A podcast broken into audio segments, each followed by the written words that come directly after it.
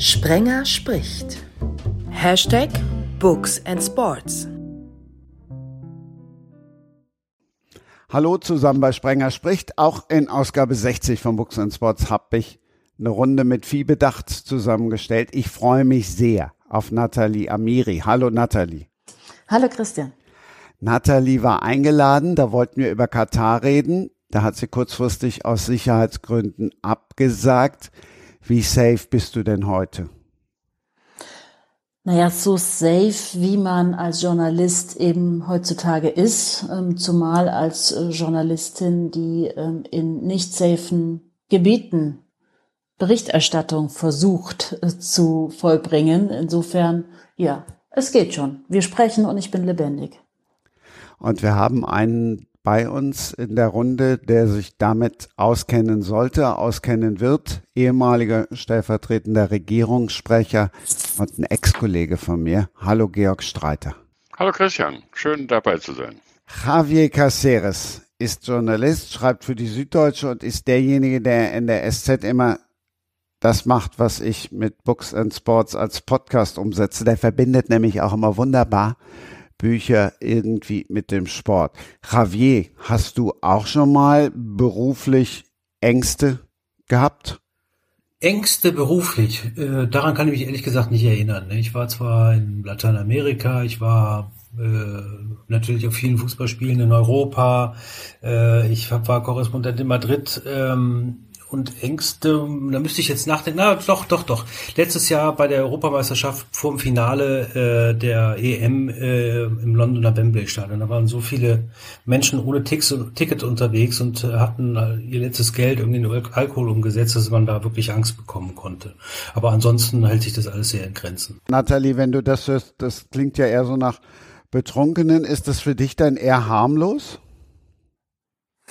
Nee, ganz ehrlich, ähm, betrunkene Menschen sind für mich gar nicht harmlos, weil sie ähm, ihre Kontrolle verlieren und insofern ist man da auf jeden Fall auch mal Gefahr ausgesetzt. Und wenn ich jetzt in Afghanistan unterwegs bin, dann sind das ja ähm, sehr, sehr viele zivilisierte Menschen, die mich sehr freundlich begrüßen. Wenn ich aber in einer betrunkenen Menge mit randalierenden äh, Krawalltypen stehe, fühle ich mich vielleicht teilweise unsicherer als in Kabul oder Kandahar. Also insofern ähm, ist die Angst sicher nicht ähm, weniger begründet, als wenn ich vor einer Reise nach Afghanistan. Ja, das ist diese, dieser, dieser Mangel an Kontrolle, den man selber hat in so einer, in so einer Menge, die ist schon, die ist schon irre. Also, äh, man muss sich das ungefähr so vorstellen, das ist so ein, so von der U-Bahn-Station Wembley äh, bis zum Stadion, das war so ein ich würde mal sagen, so eine Gasse von 200 Metern Breite und einen Kilometer Länge. Und das war wirklich voll von Leuten, die mit Flaschen um sich hergeworfen haben. Und äh, eigentlich gar nicht auf Krawall aus waren, aber es war natürlich klar, dass wenn da Flaschen und, und Schirme und alles Mögliche durch die Gegend fliegt und irgendjemand verletzt wird, dass dann einer mal ausholt und dann eine Panik entsteht, wie man sie jetzt, weiß ich nicht, aus den, äh, vor allen Dingen aus den 90er, aus den 80er Jahren kennt von diesen Stadien, dass da plötzlich sich eine Menschenmenge in Bewegung setzt, von der man nicht weiß, wo sie hin will und man da unter, unter äh, Füße gerät äh, von Leuten, die äh, einfach ja, weg wollen, äh, irgendwo hin wollen äh, und, und tatsächlich wenig Kontrolle über sich selbst haben. Das ist tatsächlich sehr unangenehm. Also das, das muss nicht andauernd so sein. Da, daran musste ich jetzt auch neulich denken, als hier beim Afrika Cup wieder ein paar Leute umgekommen sind äh, vor einem Stadion in Kamerun. Ähm, das sind alles Dinge, die muss man, muss man wirklich nicht haben. Und, und auch wenn ich das nicht in keiner Weise vergleichen will mit den mit den ähm, Erfahrungen, die Natalie gemacht haben kann. Es ist, äh, naja, letztlich ist es ja, ne, so, so eine Art äh, Gefahr für fürs eigene Leben, die man da erfährt. Ja. Mir fällt auch gerade ein, ich war mal auf einem Spiel in Köln und da spielte Köln, ich glaube, ihr seid alle viel besser im Fußball, aber ich glaube, Jena war da. Und das, da sind ja sehr viele Rechtsradikale auch und äh, unter den Fans. Und die kamen gerade um neun Uhr oder zehn Uhr morgens in Bussen an und waren schon echt richtig betrunken und hatten so Springerstiefel an. Und man sah auch teilweise Hakenkreuze tätowierte. Und das war eine wirklich nicht gute Stimmung, die die verbreitet haben und ich fühlte mich auch wirklich nicht mehr sicher. Also da, hm. für die gelte ich ja schon als Vollausländerin mit hellbraunen Haaren und äh, also die haben mich wirklich dumm angesehen und es war, ich, ich dachte mir, wow, wenn ich jetzt eine dunklere Hautfarbe noch hätte, ich wäre an denen nicht mehr vorbeigelaufen, weil die richtig auf Krawall aus waren von Anfang an. Ich habe sowas alles wirklich nur rudimentär erlebt. Ich war mal anderthalb Jahre in Brüssel. Da fühlt man sich manchmal unsicher, weil in Brüssel so eine Egalhaltung herrscht. Also da, hab, da war es mal, da wurde irgendwie ein Abgeordneter vor dem Europäischen Parlament irgendwie überfallen und die parlamentseigene Polizei die fühlte sich da gar nicht zuständig, weil sie sagten, das ist ja draußen und wir sind nur für drinnen zuständig. Also das ist so das Maximum ja. an Gefahr, was ich so erlebt Brüssel, habe. Brüssel ist ja auch wirklich beschaulich und, und schreckt, eigentlich schrecklich langweilig. Ich war da ja auch von 2012 bis 2015 ungefähr für die, für die Süddeutsche.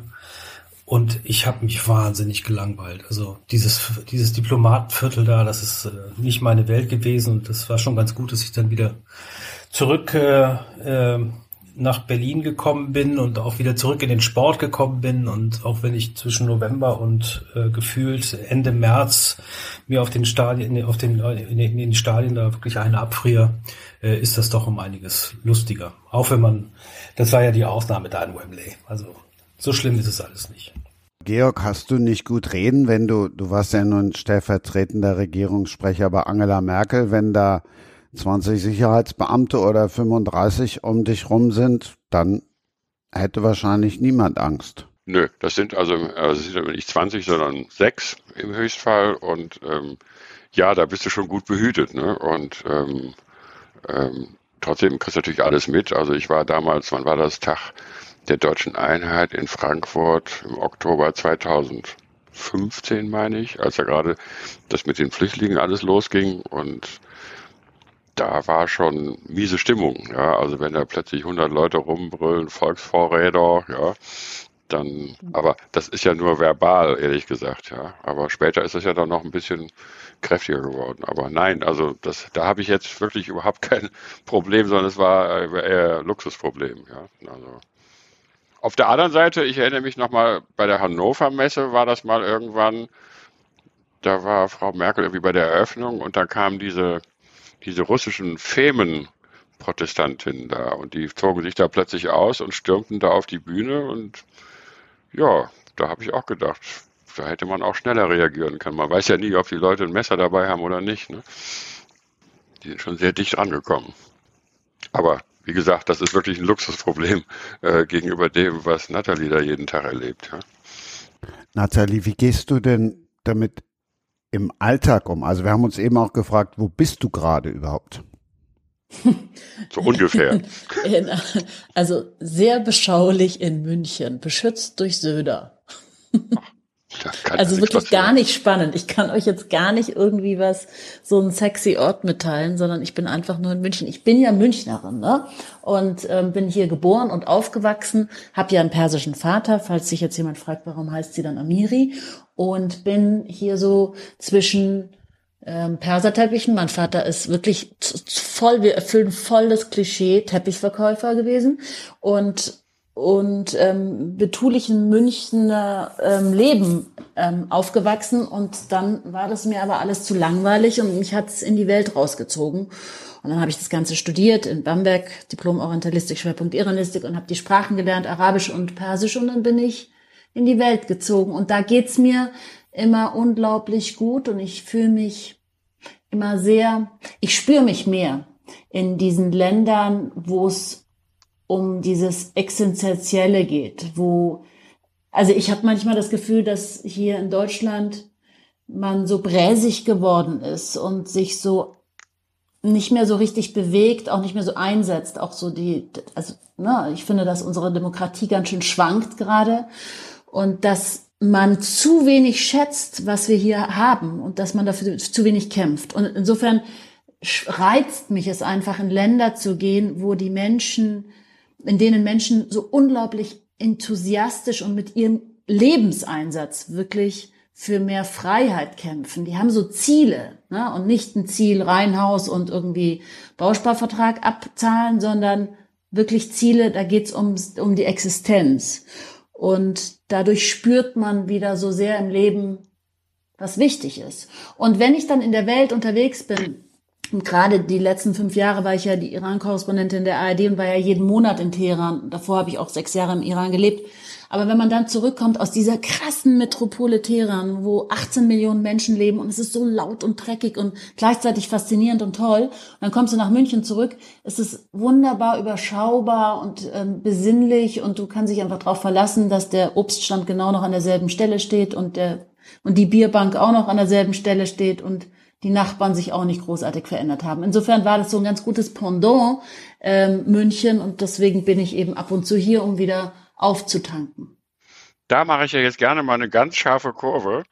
ähm, ja, weil ich sehe das nämlich fast genauso und mich regt das wahnsinnig auf, dass wir jetzt überall irgendwie lesen, hier unsere Freiheit sei bedroht, die Pressefreiheit und was weiß ich.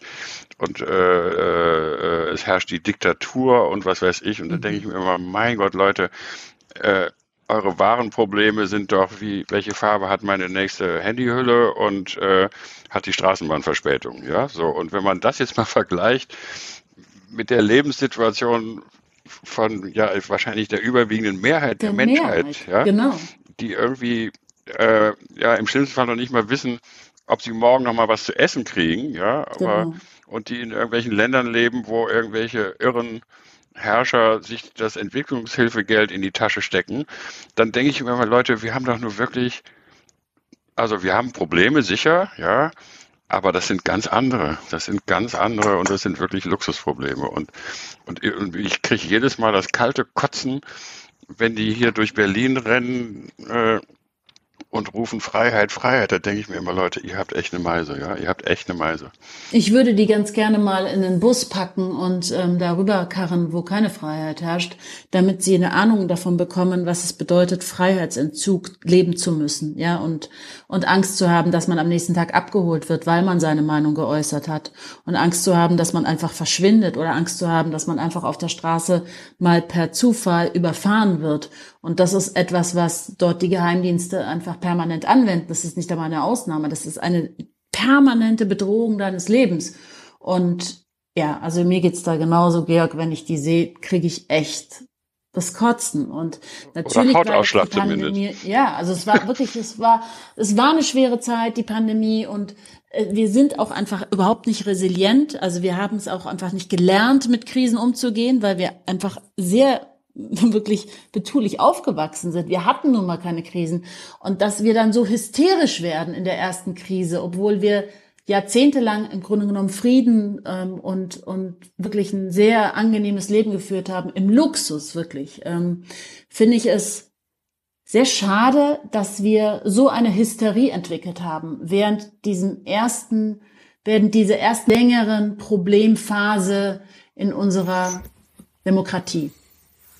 Mein Lieblingsbeispiel war immer, ich höre viel Radio, weil es einfach so ein schönes Medium ist und weil man einfach zuhören kann und auch nebenbei Zwiebeln schneiden oder sowas. Und ähm, ähm, als diese als, die, als der erste Lockdown war, dann gab es irgendwie so eine Sendung, da haben also so eine Call-in-Sendung, wo Leute anrufen konnten und dann meldete sich einer und sagte, ja, ich muss ja jetzt im Homeoffice sein und ähm, und ich habe mal eine Frage, habe ich, ich habe im Büro so einen elektrischen Schreibtisch, den man hoch und runter fahren kann, weil ich Rücken habe, ja.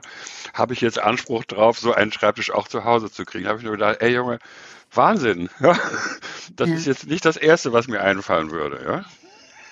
Ihr, Aber wir haben halt nur Ansprüche, Ansprüche, Ansprüche, so. Ja, ja, es ist so, also und, und manchmal man ist ja auch über, überreizt, ne? man will ja auch überhaupt nicht mehr die schlimmen Geschichten aus dem Ausland hören und eigentlich will man damit auch nichts mehr zu tun haben. Aber wenn man dann diese, ich nenne das ab und zu so Mindfuck hat, ne? Also ich komme irgendwie aus Teheran und da sind die Menschen auf die Straße gegangen, wirklich unter ihren Lebenseinsatz, um für mehr Freiheit zu kämpfen und dann wird das Internet blockiert und du hast wirklich, also es war ja fünf Tage lang Internet-Lockdown. Also die haben einfach das gesamte Netz runtergefahren. Es gab keine, keine Möglichkeit mehr über, ähm, über, über Handy oder übers Internet zu kommunizieren. Und und dann komme ich zurück und es sind 1500 Menschen auf der Straße einfach erschossen worden von Scharfschützen der Islamischen Republik. Und dann komme ich zurück und bin eingeladen auf so einer auf so einem Abendessen in München und dann sprechen wirklich original acht Leute original eineinhalb Stunden darüber, über die Marmortischlieferung des Designtisches aus Italien, die nicht funktioniert hat. Ja. Und dann Der kam einfach eine Woche zu spät, ne? Äh, äh, äh, wirklich, und ich meine, wie unverschämt, ja, und Katastrophe für das ganze Leben. Ich meine, jetzt ist, wie sollen wir weiterleben? Insofern, das ist schon manchmal anstrengend, das so zu sehen. Und ich möchte dann auch immer nicht, weil man will ja auch nicht die Laune verderben, aber ganz, also ich sag immer, wenn ich nichts in der Politik verändern kann, dann vielleicht zumindest dadurch, dass ich sage, Leute, euch geht's echt gut hier.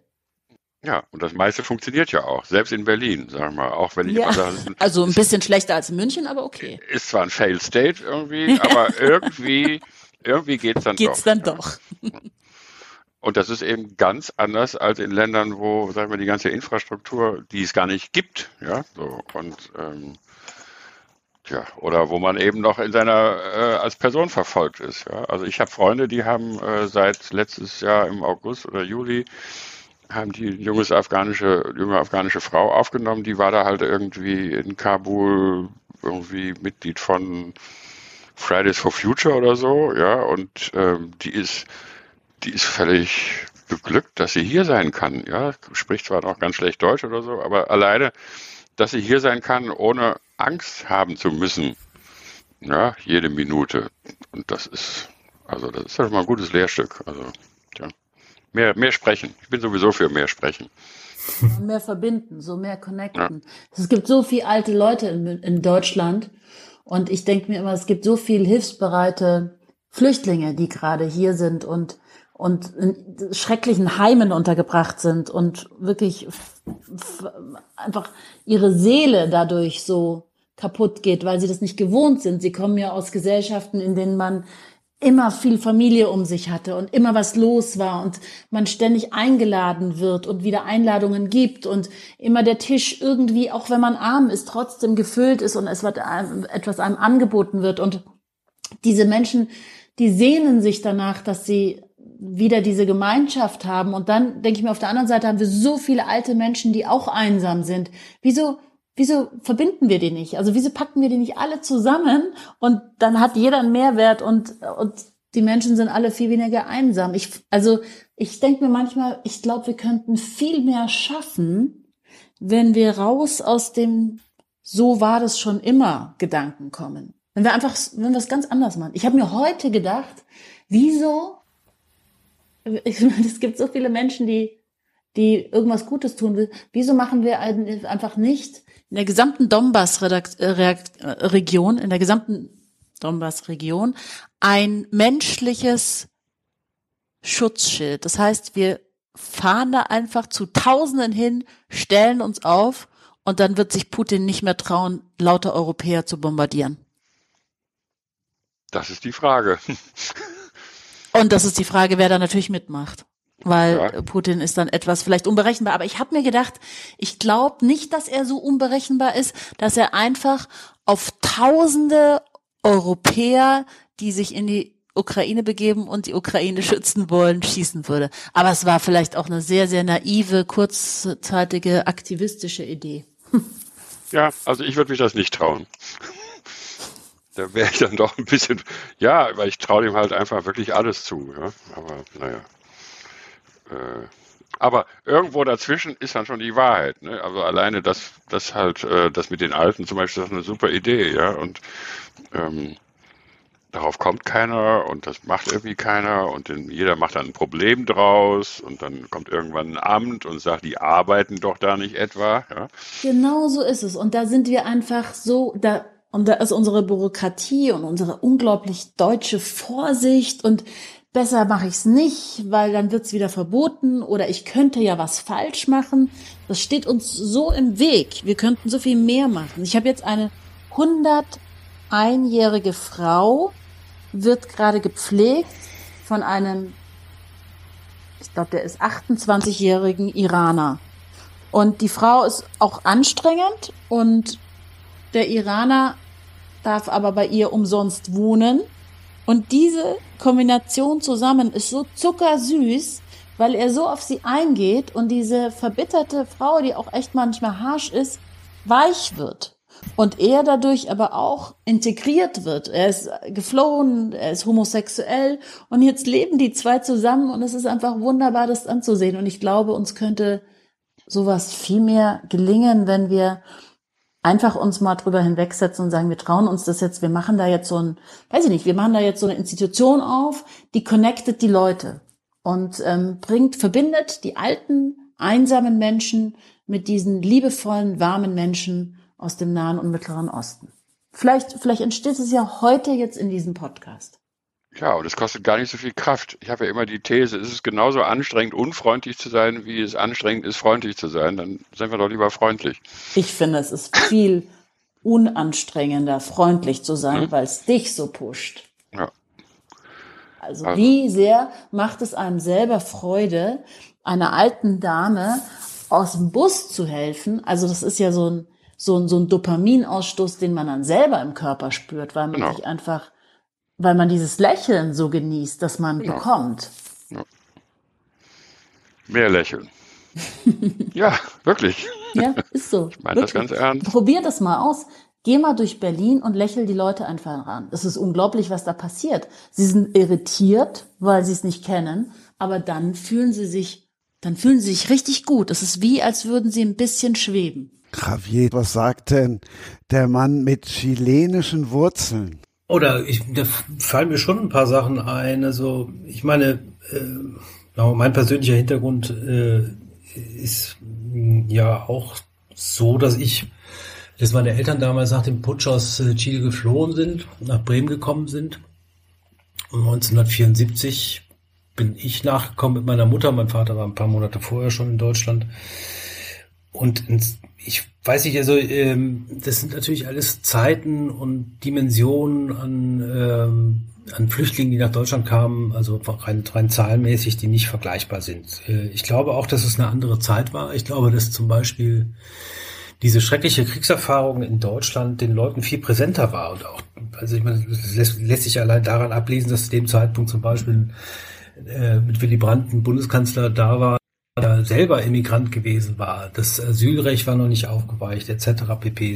Was, was ich sagen will, also das, was, was vorhin so ein bisschen hier angeklungen ist, ähm, äh, diese, diese Bereitschaft auch politisch Verfolgten Asyl zu geben, die ist natürlich einfach äh, abgeschliffen worden mit den, mit den Jahren. Äh, und äh, ich, das ist, war ein sehr starkes Signal, was, glaube ich, weiterhin auf, auf diese Gesellschaft zurückfällt. Und es nicht gerade einfacher gemacht hat, äh, offen zu sein für Integration. Integration meint dann auch die Dinge, die dann Nathalie angesprochen hat, dass man äh, den, den Menschen, die hierher kommen, die Möglichkeit eröffnet, sich in welcher Form auch immer äh, äh, dieser Gesellschaft anzudienen, ja, einen Beitrag dazu zu leisten, dass sie anders oder besser wird.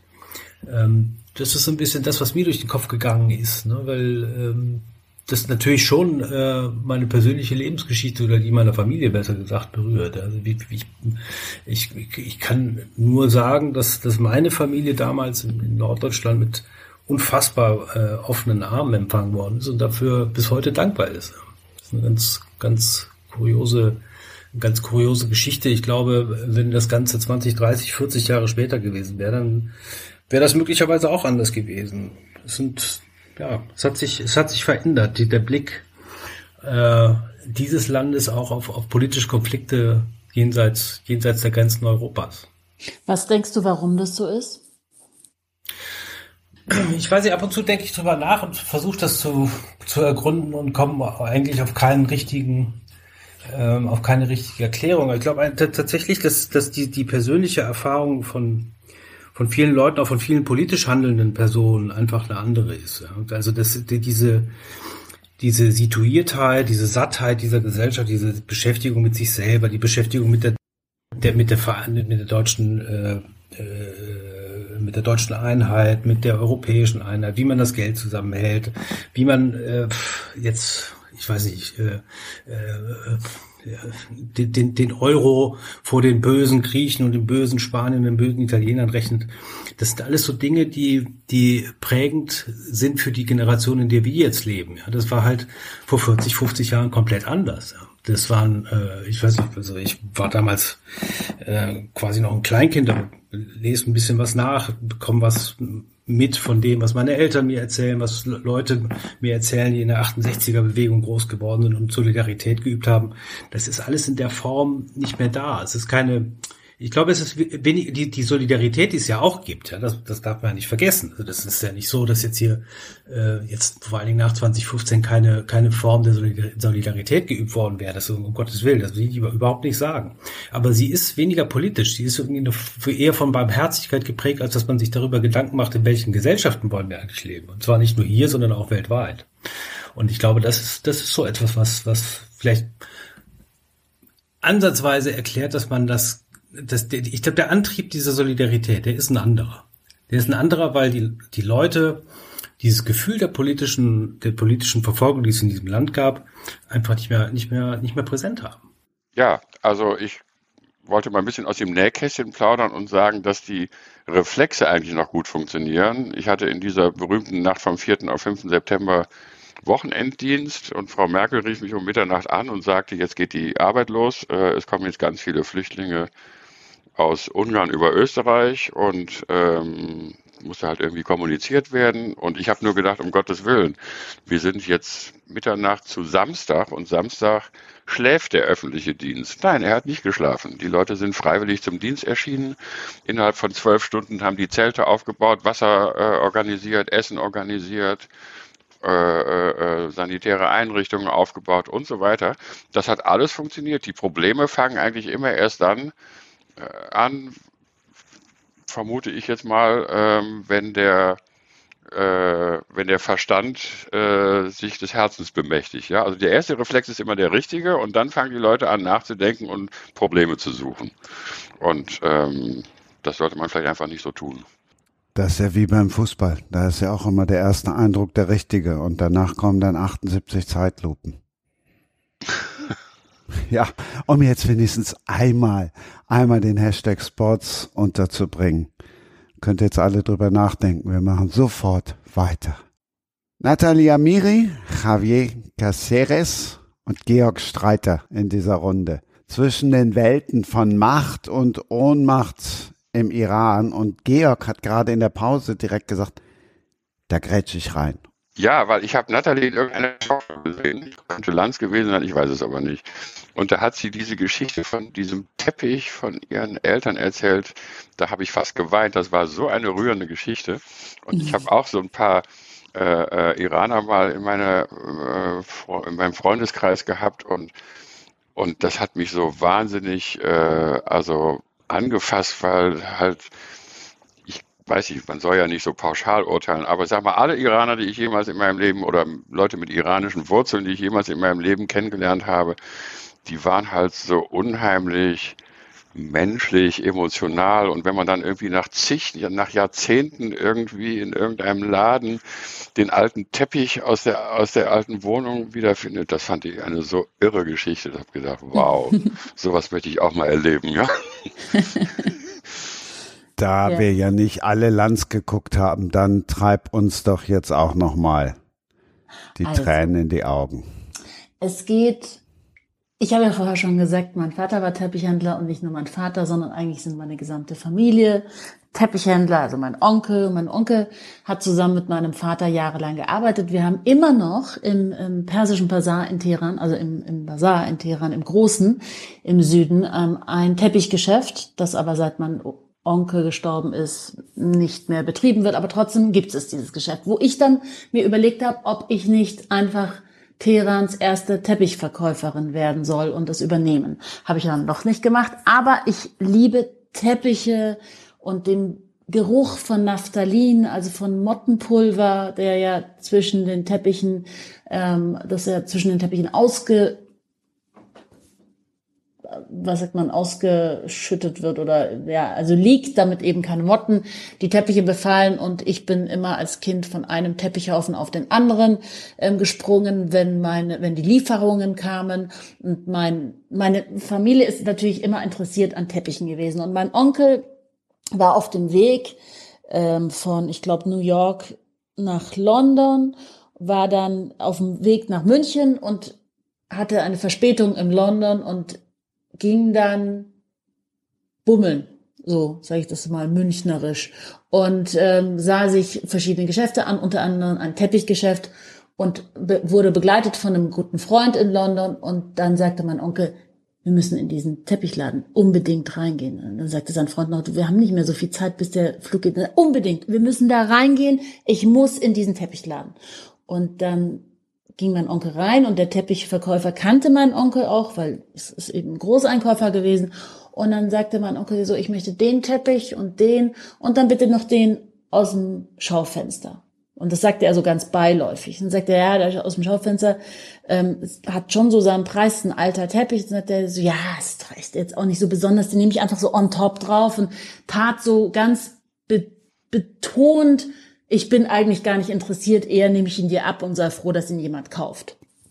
Und dann sagte der Freund noch, ähm, ja komm, den musst du doch nicht haben. Und mein Onkel drückte nur die Hand, äh, zerquetschte fast die Hand seines Freundes und sagte so, lass mich mal machen.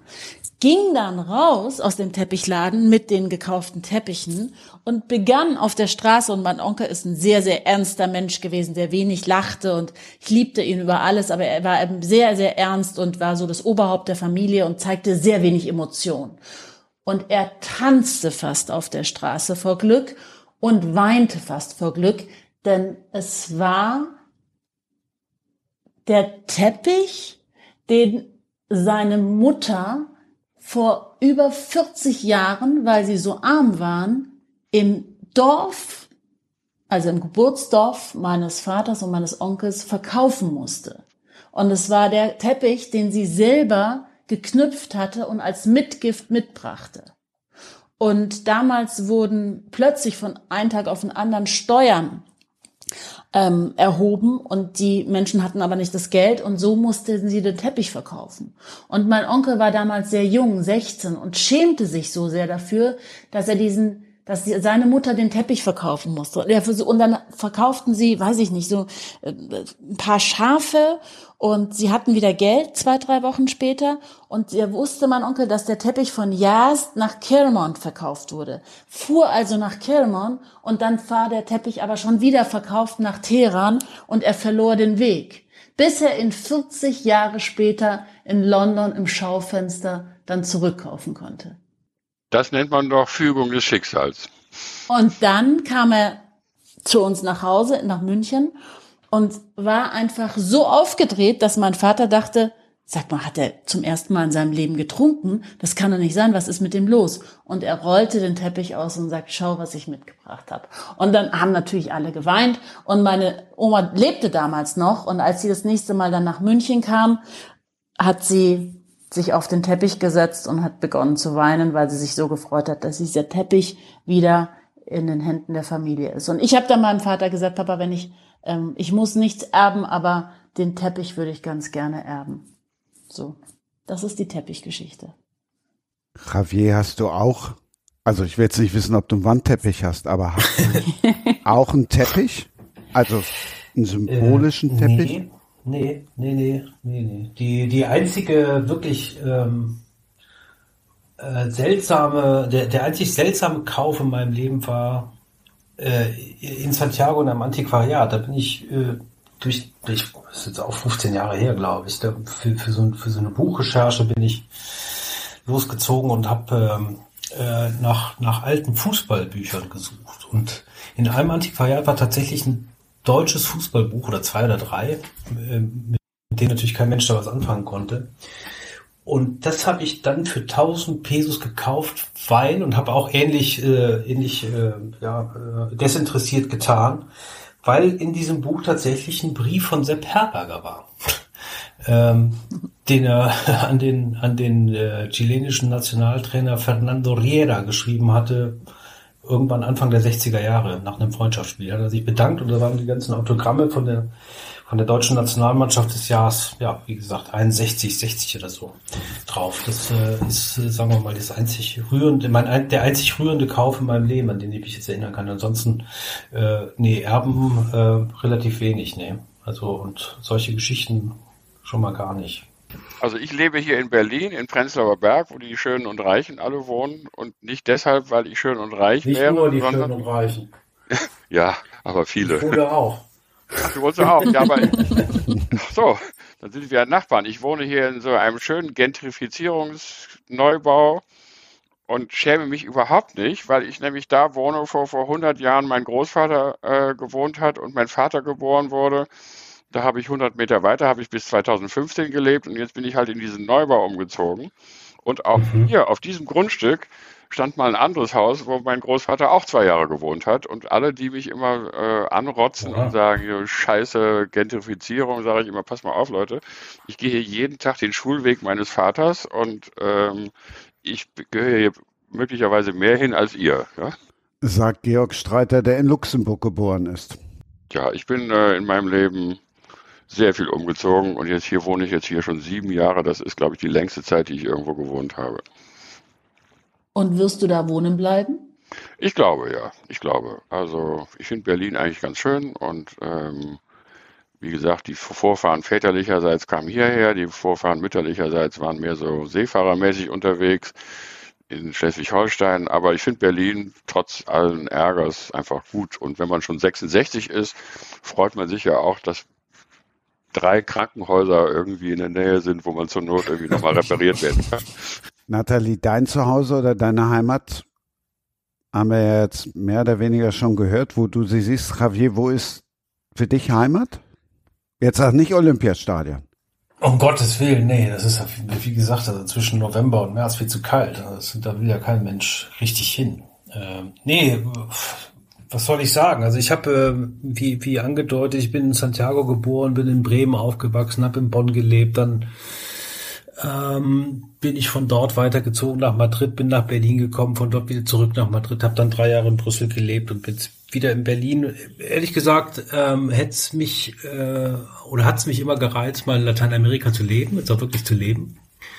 Äh, oder äh, als Erwachsener zu leben, weil äh, das, was ich da in den ersten Jahren meines Lebens erlebt habe, das, das habe ich natürlich nicht mehr, nicht mehr, nicht mehr präsent. Äh, bin da auch gern und regelmäßig ähm, oder halt in einem latinischen Land. Äh, aber ich bin jetzt hier auch in Berlin gern äh, zu Hause, abgesehen davon, dass ich hier äh, eine Tochter habe, äh, elf Jahre alt, großartiges Kind und äh, das bindet mich dann erstmal hier. Also und damit habe ich überhaupt kein Problem, auch wenn das Wetter jetzt gerade so ist, wie es ist oder gewesen ist in den letzten Wochen. Das ist ja doch ein Drama. Wollten wir nicht über Nathalies Buch reden, denn ich bin ganz neugierig. Ich vermute, es handelt irgendwie vom Iran. Ja, das ist eine weit, weit bessere Idee als, als über meine Heimat. ähm, ja, es stellt mir eine Frage. Also das Buch äh, Zwischen den Welten meint ihr, ja? Das über den Iran. Ich kann euch mal sagen, wie das entstanden ist. Ich arbeite ja für die ARD und da macht man ja sehr oft die Nachrichten, die Tagesschau und die Tagesthemen. Und dann hat man Zeitangaben und wenn man eine Minute 30 ist so die normale Tagesschau 20 Uhr Ausgabe, die man als Journalist dann bekommt, wenn man im Ausland ist oder auch im Inland. Wenn man eine Minute 40 bekommt, dann ist man schon echt gut und eine Minute 45 bekommst du, wenn richtig Breaking News ist. Aber in eine Minute 45 hast du eben nicht ein Land erklärt und hast eigentlich auch gar nicht gesagt, warum eine Nachricht zustande kommt und hast auch gar nicht gesagt, was es noch alles hinter der Nachricht gibt. Und du bist ja begrenzt darauf, dass du erstmal den O-Ton des Politikers nimmst. Deswegen gibt's ja ein Breaking News, weil irgendein Politiker irgendwas gesagt hat oder irgendetwas passiert ist. Dann gibst du dem Ganzen noch eine Gegenstimme, um ausbalanciert zu sein. Und dann hast du ein paar Füllbilder, um noch ein paar Infos zu geben und dann ist es das gewesen. So, und dann gibt es aber dahinter eben noch eine Zivilgesellschaft, die nicht zufrieden ist mit diesem Regime. Dann gibt es ähm, eine, eine Regierung, die da steht, wie sie steht, weil es eben eine hochkomplexe geostrategische Grundvoraussetzung gibt, in der sich Iran befindet. Es gibt eine verheerende vertrauensvernichtende Geschichte, die der Iran hinter sich hat mit 1953 Mossadegh, CIA hat geputscht, den einzigen legitim und demokratisch gewählten Premierminister Irans. Und all das, und ich kann mir dann immer, also ich kann mich nicht immer, aber man kommt sich dann oft so vor, ich habe nicht alles gesagt. Ihr könnt es ja gar nicht verstehen, weil es ist so viel komplexer als diese eine Minute dreißig, die ich zur Verfügung habe. Und es hatten viele Verlage immer wieder angefragt, wollen sie nicht über ihre Zeit als Korrespondentin schreiben. Was ich jetzt im Nachhinein gemerkt habe, ein Luxus und Privileg ist, dass man angefragt wird von Verlagen.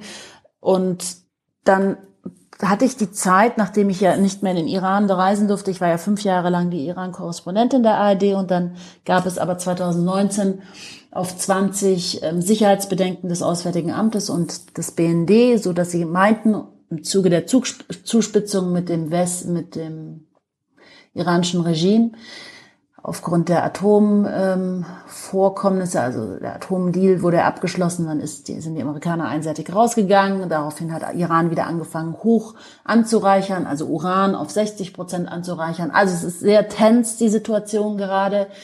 Und der BND und der, das Auswärtige Amt haben eben die Vermutung geäußert, dass ich als politische Geisel im Iran festgehalten werden könnte. Und dann hat daraufhin der Sender natürlich gesagt, das können wir nicht mehr machen, dich in den Iran zu schicken, weil es ist zu gefährlich. Die Verantwortung können wir nicht nehmen. Wenn wir jetzt zumal auch schon mal diese Warnung ganz offen ausgesprochen gehört haben, können wir nicht weiter ähm, dich in den Iran schicken. Und dann saß ich da und mir wurde im Grunde genommen dadurch auch die Hälfte meiner Seele genommen, denn ich bin nun mal eine Halbperserin und ich liebe dieses Land über alles. Und dann dachte ich mir, gut, und dann kam gerade, also es war gleichzeitig Grenzen für mich waren zu und die Grenzen der Welt waren zu, weil die Pandemie begann. Und dann dachte ich mir, um jetzt nicht in eine Depression zu verfallen und daran zu, also so eine, so eine Verbitterung ähm, zuzulassen, gehe ich jetzt in die Aktion und schreibe einfach alles auf, was ich erlebt habe. Und das ist ja nicht nur meine Korrespondentenzeit, sondern durch meine familiäre Verwebung mit dem Iran auch meine Kindheit. Es begann ja schon ähm, im, im, Alter von drei Jahren war ich ja schon mit meiner deutschen Mutter, die in Kriegszeiten im Iran-Irak-Krieg mit uns zwei Töchtern in den Irak, in den Iran geflogen ist zu meiner Familie, weil sie so sehr ihre persische Familie geliebt hat und ihr beistehen wollte, denn der Cousin, also der Mann meiner Cousine ist gefallen im Iran-Irak-Krieg. Und sie wollte dabei sein und sie hat einfach uns zwei Kinder mitgenommen. Zwei blonde Kinder zu hochrevolutionären Zeiten. Zusätzlich Iran-Irak-Krieg. Teheran wurde bombardiert und meine Mutter fliegt dahin.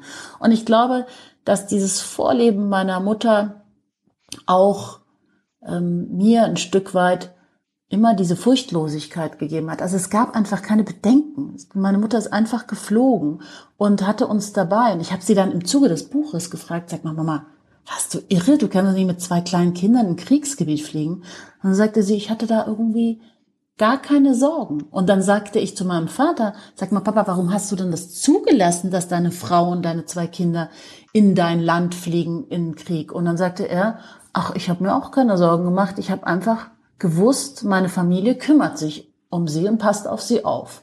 Und ich habe dann meine, meine Mutter ge, ge, gefragt, ob sie das zweite Kapitel schreiben kann, also ihren, also quasi, dass sie mir schreibt, warum sie in den Iran gereist ist. Und das ist das zweite Kapitel meines Buches und es geht im Grunde genommen, so zieht sich das durch das ganze Buch, dass ich meine Kindheit, meine Jugend, ähm, dann meine Studienzeit und später dann meine berufliche Zeit immer wieder in den Schlüsselmomenten, die in den letzten 42 Jahren der Islamischen Republik sehr, sehr wichtig waren, zufällig im Iran war. Und ich hatte eben zu jeder, also 1999 die Studentenproteste, 2008 die Grüne Bewegung, 2019 dann nochmal die großen Proteste gegen das Regime, ähm, die immer aggressiver und brutaler werdende Handhabung in der Niederschlagung der Protestierenden und aber auch dieser Freiheitsdrang der Bevölkerung, die Schizophrenie, die sich eingeschlichen hat, auch in der Gesellschaft, weil man ja so ein Parallelleben führt. Einmal das Leben, das man draußen führt, weil das Regime das so möchte und weil man sonst einfach äh, brutals bestraft wird, wenn man dem sich nicht beugt. Und auf der anderen Seite dieses Leben ähm, hinter den verschlossenen Haustüren, die äh, das oft so aussieht wie unseres, nur ein bisschen exzessiver. Also die Partys sind exzessiver, die alles ist exzessiver, weil man eben ähnlich wie in Israel nicht weiß, wie der nächste Tag aussehen wird.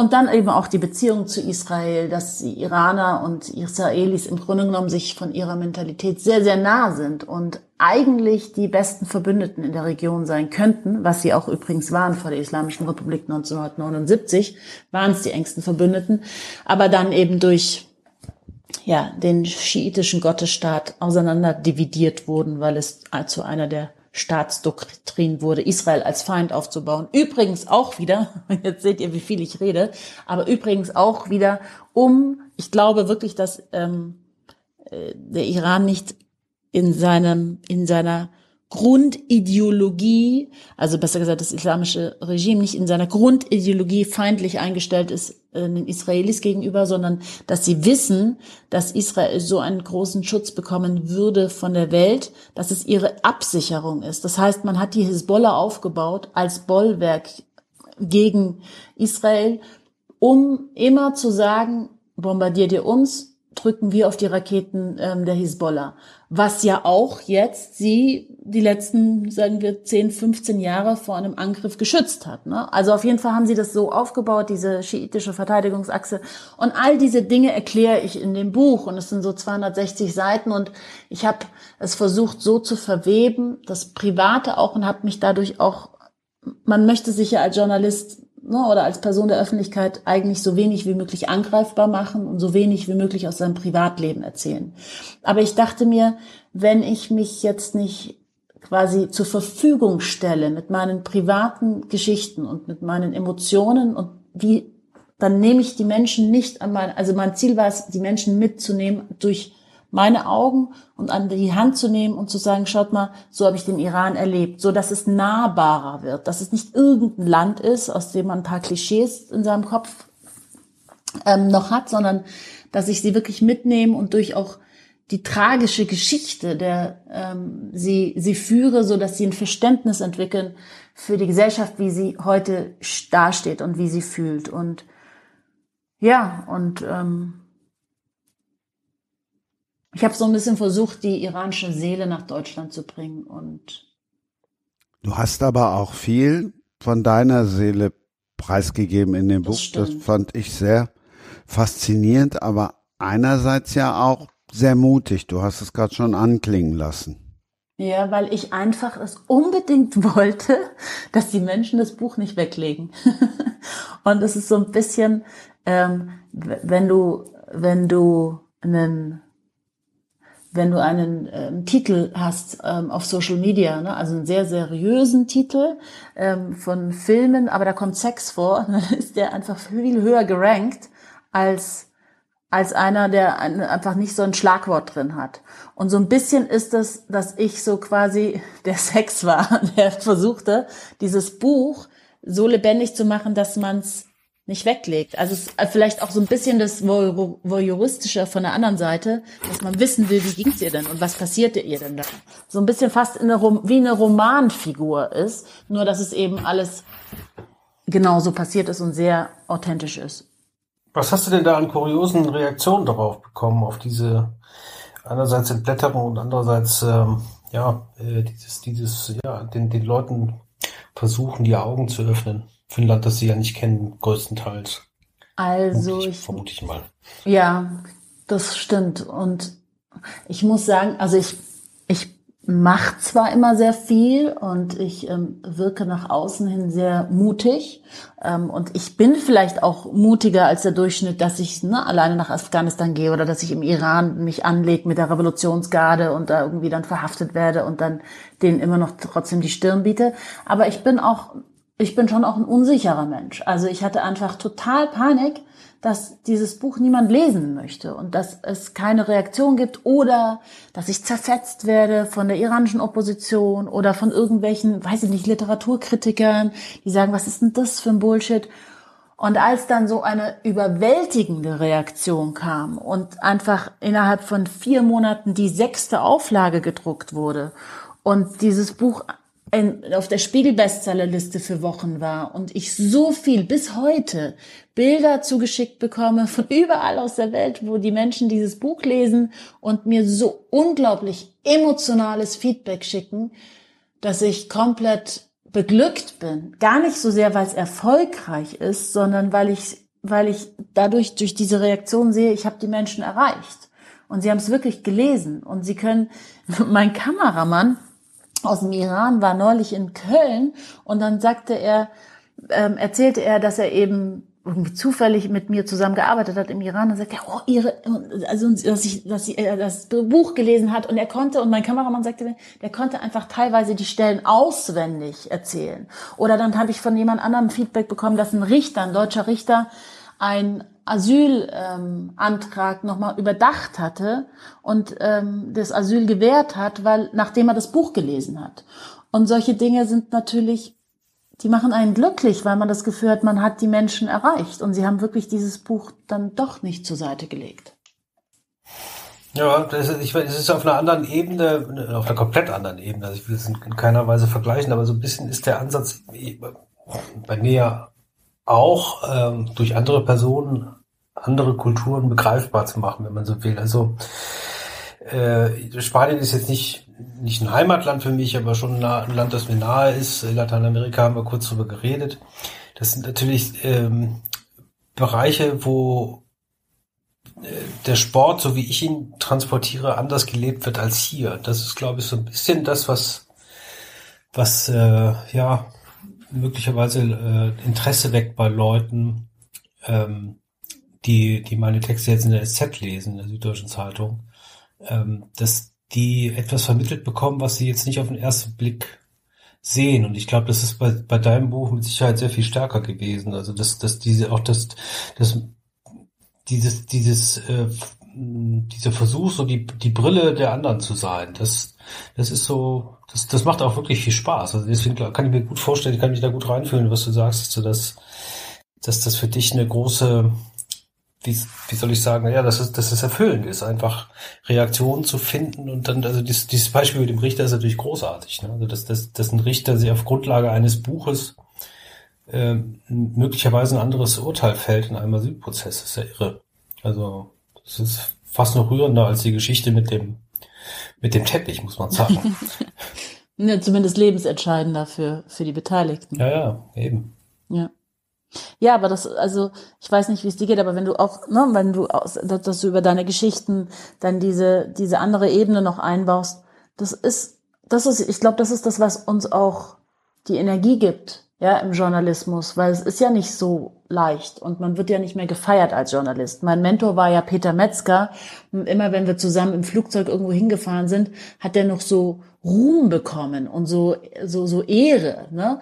Und jetzt moderiere ich seit acht Jahren den Weltspiegel und man wird ja eher gebasht. Also wenn ich ja über irgendwie Russland kritisch oder so, weiß ich schon am nächsten Tag, wie viel unglaubliche ähm, beleidigende E-Mails man bekommt und mhm. die man auch noch beantworten muss. Und dann ist auf der anderen Seite, wenn man mal so positives Feedback bekommt, einfach, dann gibt's halt einfach, dann kriegt man halt einfach wieder Energie für den Rest. Ja, wobei, also ehrlich gesagt, also ich, ich finde das, äh, okay, ich bin, bin in einer, in einer, in einer Sportblase, wo, wo die Reaktionen natürlich jetzt beileibe nichts mit dem zu tun haben, was, was ihr im Politik so da aushalten müsst, aber Andererseits, also ich war eine Zeit lang da ja, da ja auch äh, unterwegs. Äh, mein, mein, Mentor, äh, der sagt euch nichts, ist mein Vater äh, gewesen, ist auch Journalist, äh, also mittlerweile verrentet, äh, mittlerweile in Rente. Und der sagte mir mal irgendwann mal vor Jahren, äh, dass ich mich darauf einstellen müsse, dass mich entweder die Leser beschimpfen oder die Kollegen oder die Chefs oder die Konkurrenz oder die Quellen oder alle auf einmal. Also du meinst, es war schon ein, immer so? Es war im Grunde äh, auf verschiedenen oh Ebenen schon immer so. Und äh, das, das Einzige, was man in diesem Job dann äh, machen kann, eigentlich ist im Grunde Spaß zu haben. Und das versuche ich, versuche ich zu haben bei, bei, bei an jedem Tag und in, in jeder Rolle, die ich bisher ausgefüllt habe. Wenn alle schimpfen, ist ja auch meistens das dann alles richtig. Ja, nicht immer. Also man alle. manchmal, manchmal auch nur den Pfosten. Ja, ja, gut. Der einen oder anderen Formulierung. Wenn ich da noch mal eben ansetzen darf bei der politischen Geiselnahme. Auch deshalb haben wir ja einen ehemaligen stellvertretenden Regierungssprecher dabei. Du hättest Nathalie wahrscheinlich sofort selber befreit, Georg, oder? Ja, und zwar äh, auch, weil ich absolut unzuständig gewesen wäre. Warum? Auf dem fliegenden Teppich, um es jetzt weiter genau, uns genau. schön zu reden. Also das hätte ich auch so gemacht. Naja, ich, ich aber als stellvertretender Regierungssprecher bist du gar nichts, ja. Da bist du ein Werkzeug der Regierung und äh, sagst nur das, was du sagen sollst und ähm, was auch gut ist, weil wenn du irgendwas anderes sagst, dann hast du gleich irgendeine diplomatische Krise ausgelöst oder irgendwas. Ähm, also ich hätte für Natalie, wenn sie entführt worden wäre, gar nichts tun können, sondern ich hätte höchstens äh, vermutlich äh, immer sagen müssen, warum das so lange dauert. Ja, so, und, und nicht äh, nur Georg hätte gar nichts tun können, sondern die gesamte Bundesregierung inklusive Frau Merkel hätten nichts tun können, denn ich habe zwei Pässe. Insofern bin ich Doppelstaatlerin und der oh. Iran akzeptiert meine deutsche Staatsbürgerschaft nicht und hätte nicht einmal dem Auswärtigen Amt, also insofern der deutschen Botschaft in Teheran, ähm, gewährt, mir konsularischen Beistand zu geben. Insofern waren sie, deswegen waren sie ja dann so panisch, also mein Sender, dass sie gesagt haben, raus, raus, raus, weil sie hätten mich einfach nicht mehr erreicht. Ich wäre halt irgendwo im Gefängnis dann gewesen und die deutsche Bundesregierung hätte nichts machen können. Natürlich wäre wär ich wahrscheinlich nicht äh, vergessen worden und man hätte versucht, über den diplomatischen Weg mich irgendwie rauszukriegen, aber juristisch hätte man es nicht das Recht gehabt. Das ist ein Riesenproblem ähm, also ich verstehe völlig, dass jemand zwei Pässe äh, hat und auch vielleicht haben möchte, weil man ja auch nicht einfach seine Heimat so über Bord werfen möchte. Ähm, und man kann die iranische nicht abgeben. Okay, das wusste ich gar nicht. Also mhm. selbst wenn du gewollt hättest, hätte es gar nicht genau. geklappt. Ja. Das gleiche Problem haben ja auch wahnsinnig viele Türken, die hier wohnen. Die haben halt auch zwei Pässe. Und wenn die dann irgendwie äh, in der Türkei festgesetzt werden, warum auch immer, ähm, dann wird da völlig ignoriert, dass die einen deutschen Pass haben. Das sind einfach für die Türken. Ja, so. Und ähm, das ist ein Riesenproblem in solchen Fällen. Das ist wirklich wahr. Javier, hast du zwei oder einen Pass? Oh, ich bin, ich bin stolzer Deutscher zu sein. das kannst du als Halbchilene sagen. Ja, nee, meine Eltern sind Chilenen, genau. Also beide. Aber es ist tatsächlich, auch diese, diese Passgeschichte ist wirklich äh, äh, lustig und interessant. Also meine, meine, meine Tochter ist äh, eben schon erwähnt, Deutsche und Spanierin, hätte über die Großeltern Anspruch auf den dritten Pass, nicht auf den chilenischen Pass. Äh, das ist jetzt äh, in, in so Pandemiezeiten plötzlich interessant, weil man äh, teilweise wegen solcher, solcher Geschichten zum Beispiel als EU-Bürger nicht so ohne weiteres in jedes Land reinkommt, wohl aber als Staatsbürger des Landes, das man bereisen möchte. Ähm, also das ist diese Geschichte mit den Pässen wird wieder, wird wieder aktuell, glaube ich. wird wieder sexy. Ich fand es ja. schon immer toll, zwei Pässe zu haben. Also ja mit dem iranischen kannst du zwar nicht so ja. wahnsinnig viel machen und kommst eher nicht rein in ein Land, aber es ist trotzdem schön. Ich, ich muss gestehen, also ich, ich habe das eben gesagt, dass ich stolz bin. Also ich, ich habe äh, damit überhaupt, ich habe ich hab mit zu Fragen überhaupt keinen Bezug und zu, zu Nationalitäten. Das ist mir alles ein ziemliches Groll. Dafür habe ich, glaube ich, zu lange auch in Spanien gelebt. Da prügeln die eigentlich alle mit, mit irgendwelchen Fahnenstangen aufeinander ein und das ist mir zutiefst zuwider. Das, genau, diese, diese Frage, äh, stolz zu sein auf etwas, was, wofür man im Grunde nichts kann, das ist ja jetzt irgendwie auch ein bisschen albern. Damit komme ich äh, relativ äh, relativ schlecht klar. Also es ist, ich bin, genau das wollte ich erzählen. Das war eigentlich, ich bin relativ spät Deutscher geworden. Äh, hätte wohl äh, Anspruch gehabt, äh, dass, ich weiß nicht, ab, wie vielen Jahren das dann damals möglich gewesen wäre, nach, nach dem Aufenthalt hier in Deutschland.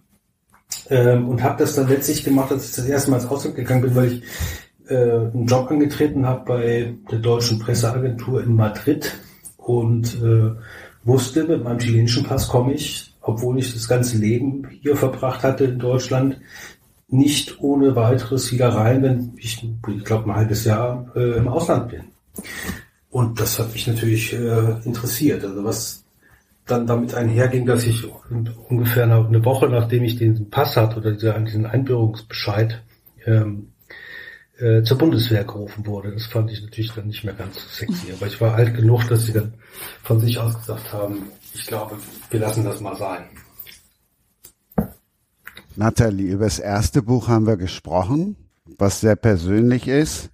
Jetzt kommt tatsächlich zehn Tage nachdem der Podcast dann online ist, das zweite Buch. Wie persönlich ist denn Afghanistan unbesiegter Verlierer? Jetzt habe ich ja nicht noch einen Vater, der jetzt irgendwie jetzt Afghane sein könnte. Insofern ist es aber natürlich. Ein Hund. Ja, gut, aber der ist auch nicht Afghane.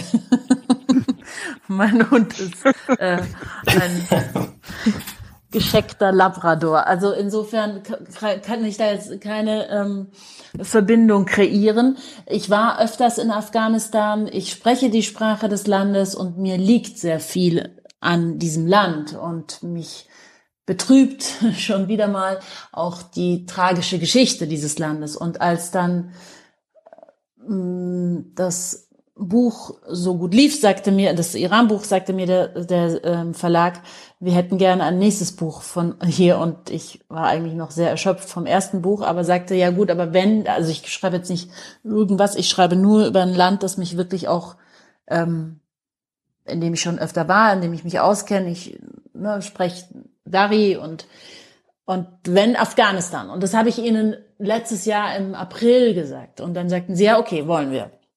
Und dann war ja noch eine ganz andere Situation da, ne? Also ich meine, es gab die Friedensverhandlungen und man ging ja nicht davon aus, dass die Taliban in so einer Geschwindigkeit das ganze Land eroberten. Wobei ich ehrlich gesagt dann im Zuge der Recherche dachte, warum war eigentlich das Entsetzen so groß? Es war alles klar wie es laufen wird. Also es war, es hat äh, selbst, also ne, in BND-Berichten und so weiter, selbst der BND wusste, dass die Taliban übernehmen. Die Amerikaner haben es schon 2008 gesagt, gehen wir jemals raus, werden die Taliban das Ganze übernehmen. Insofern wunderte mich etwas das große weltweite Entsetzen vom Sommer 2021. Ja, aber nochmal, um auf das Buch zu kommen, ich bin dann ich habe zuerst Visum beantragt, ähm, zuerst ein Touristenvisum, weil ich dachte, ja, gehe ich da durchs Land und als Touristin ist ja egal.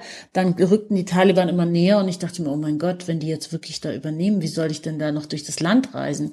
Und nach dem 15. August ähm, war dann eigentlich die Skepsis äh, sehr groß, wie ich überhaupt noch dieses Buch schreiben kann. Und ich dachte mir, okay, aber ent, also ich werde entweder den Vertrag kündigen und sagen, ich kann nicht, weil es zu gefährlich.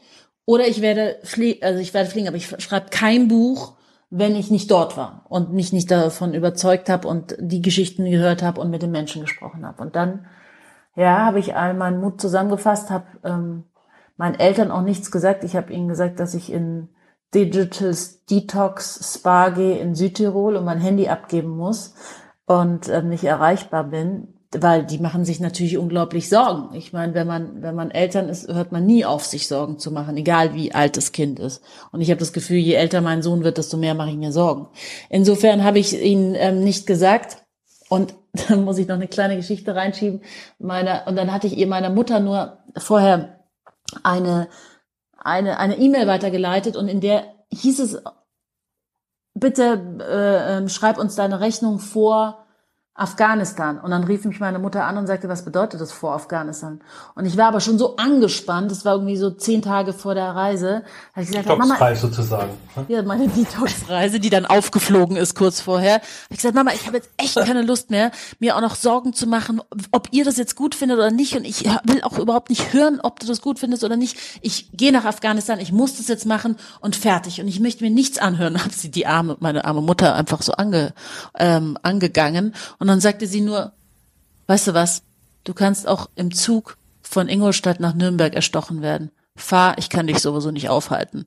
Und dadurch gab sie mir dann so, also eigentlich war sie die coolste von allen, weil mein gesamtes Umfeld machte mich kirre mit, du kannst nicht fliegen und das ist viel zu gefährlich und du bist alleinerziehende Mutter von einem Sohn und was ist, wenn dir was passiert und du hast die Verantwortung und dann, wenn man meine Familie ins Spiel kommt, also mein Sohn, dann bin ich halt sehr, dann werde ich sehr weich und dann werde ich sehr angreifbar. Und natürlich denke ich dann, habe ich recht, ihm die Mutter zu nehmen, nur weil ich das unbedingt machen möchte. Aber auf der anderen Seite steht halt ein ganzes Land und eine 38 Millionen starke Bevölkerung. Und irgendjemand muss es ja machen, wenn, also, sonst könnte man immer Einwände finden, warum man nicht solche Einsätze ähm, durchzieht. Also auf jeden Fall habe ich mich dann ins Flugzeug gesetzt und bin äh, ganz allein 100 Tage nach Machtübernahme der Taliban mit meinem Handy in der Hand nach Afghanistan geflogen und habe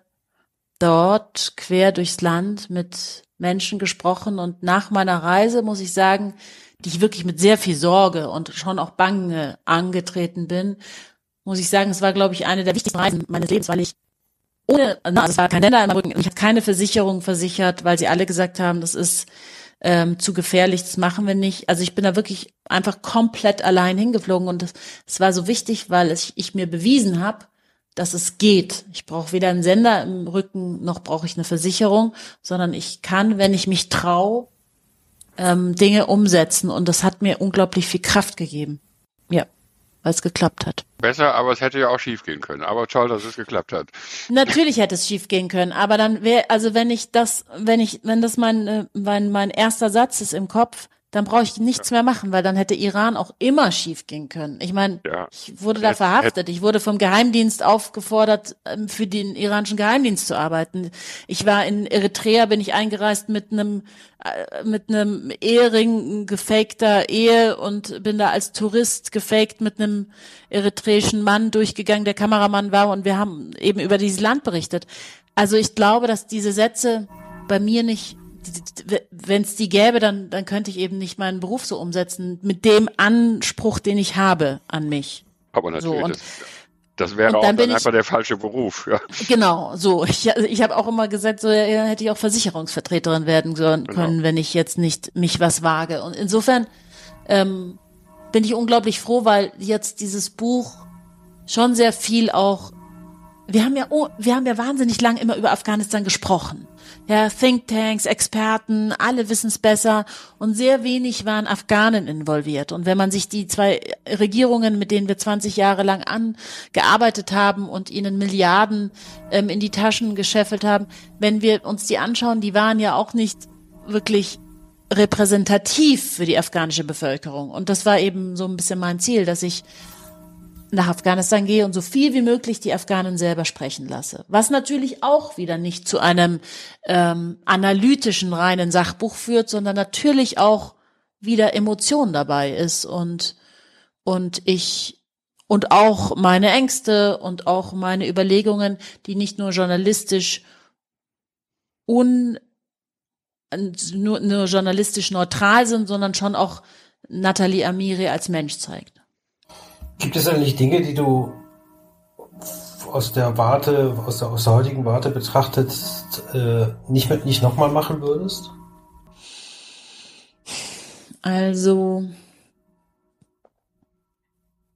Nee, aber wenn ich an alles zusammendenke, denke ich mir, oh mein Gott, ich habe echt viel gemacht und manchmal habe ich so, manchmal habe ich ein bisschen weniger Kraft einfach als vor zehn Jahren weil das macht ja alles was mit dir, diese ganzen Bilder, die du siehst und diese ganzen Stressmomente, die du durchlebst. Und in, in dem Moment, wenn ich darüber nachdenke, bin ich schon ganz schön ermüdet. Aber wenn die nächste Aufgabe vor mir steht, dann gehe ich wieder voll Karacho rein und äh, habe wieder die Energie von vorher. Aber wenn ich jetzt darüber nachdenke, wenn der Verlag mir sagt, in zwei Monaten möchten Sie jetzt ein Buch schreiben über ähm, Syrien oder Libanon, ähm, würde ich jetzt sagen, werde ich auf keinen Fall zusagen, aber ich weiß, wenn Sie mich in zwei Monaten fragen, sage ich ja. Weil ich es dann so spannend finde und, und so reizvoll. So. Aber eigentlich bin ich extrem müde gerade. Also wirklich richtig müde. Ich muss nur überlegen, wie es dann gleich irgendwie weitergeht. Jetzt irgendwo einen Übergang zu finden, fällt mir gerade schwer, auch wenn wir über Müdigkeit gesprochen haben. Ja, wir haben gelernt, Nathalie Amiri, wenn jetzt einer kommt und sagt, bitte das nächste Buch, dann ist sie zwar müde und schreibt es sofort. Javier, wann bist du mal müde oder wann braucht es mehr als zu sagen, Mensch, mach? Nach ungefähr fünf Wochen Weltmeisterschaft bin ich schon mal müde. Aber nee, eigentlich äh, gibt es keine, es gibt, gibt keine Zeitpunkte, wo ich jetzt irgendwie platt wäre oder wirklich so, dass ich jetzt nicht mehr, nicht nochmal, nicht nochmal angreifen wollte. Nee, nee, das geht bei mir eigentlich, es ist mehr, so, sogar ähm, äh, manchmal sehr entspannend, äh, Dinge zu tun, die mit dem Job zu tun haben, obwohl ich eigentlich Urlaub habe. Also da kommen manchmal die besten Ideen. Und das setze ich dann auch ganz gern um. Georg, wie ist es bei dir? Du hast jetzt ja gerade auch noch eine neue Herausforderung angenommen oder ist Österreich Urlaub? Aber nee. klär mal alle auf kurz. Das ist lebenslanges Lernen. Ja, also ich bin ja 2018 schon ausgeschieden und war dann im einstweiligen Ruhestand. Jetzt bin ich im richtigen Ruhestand. Habe nochmal eine kleine, eine kleine Firma gegründet, einfach aus steuerlichen Gründen und ähm, ja, habe jetzt übernommen, jetzt berate ich den österreichischen Bundeskanzler und die ÖVP, die jetzt gerade vor einem riesigen Untersuchungsausschuss stehen und von mir irgendwie erhoffen, dass ich ihnen dabei helfe, äh, mit möglichst wenigen Verletzungen da rauszukommen. Und ähm, ich war schon mal eine Woche da und ich muss sagen, also wenn man sich über deutsche Medien äh, äh, äh schon mal manchmal wundern kann, über Österreich kann man das noch viel mehr und überhaupt die ganze Temperatur, die da in Österreich herrscht, das ist äh, ja einfach ein paar Grad höher. Ähm, ich hatte mal, ich hatte mal eine türkischstämmige Freundin, dann habe ich immer gesagt, der Normalpuls bei den bei den Türken ist so 180, ja. Und ähm, so ähnlich ist das in Österreich auch. Also die sind alle immer ganz aufgeregt und jeder Pups ist ein Riesenskandal und wird da wochenlang durch die Zeitung gejagt. Und da habe ich mich erstmal ein bisschen dran gewöhnt und jetzt kenne ich das und äh, äh, das wird dann nochmal spannend. Und für mich ist es einfach ja, eine tolle Herausforderung, weil ich mir denke, also ähm, es ist jedenfalls schlauer, als zu Hause an die Decke zu gucken. Ja. Und es sind auch total, also sagen wir mal so, die Österreicher sind total nett,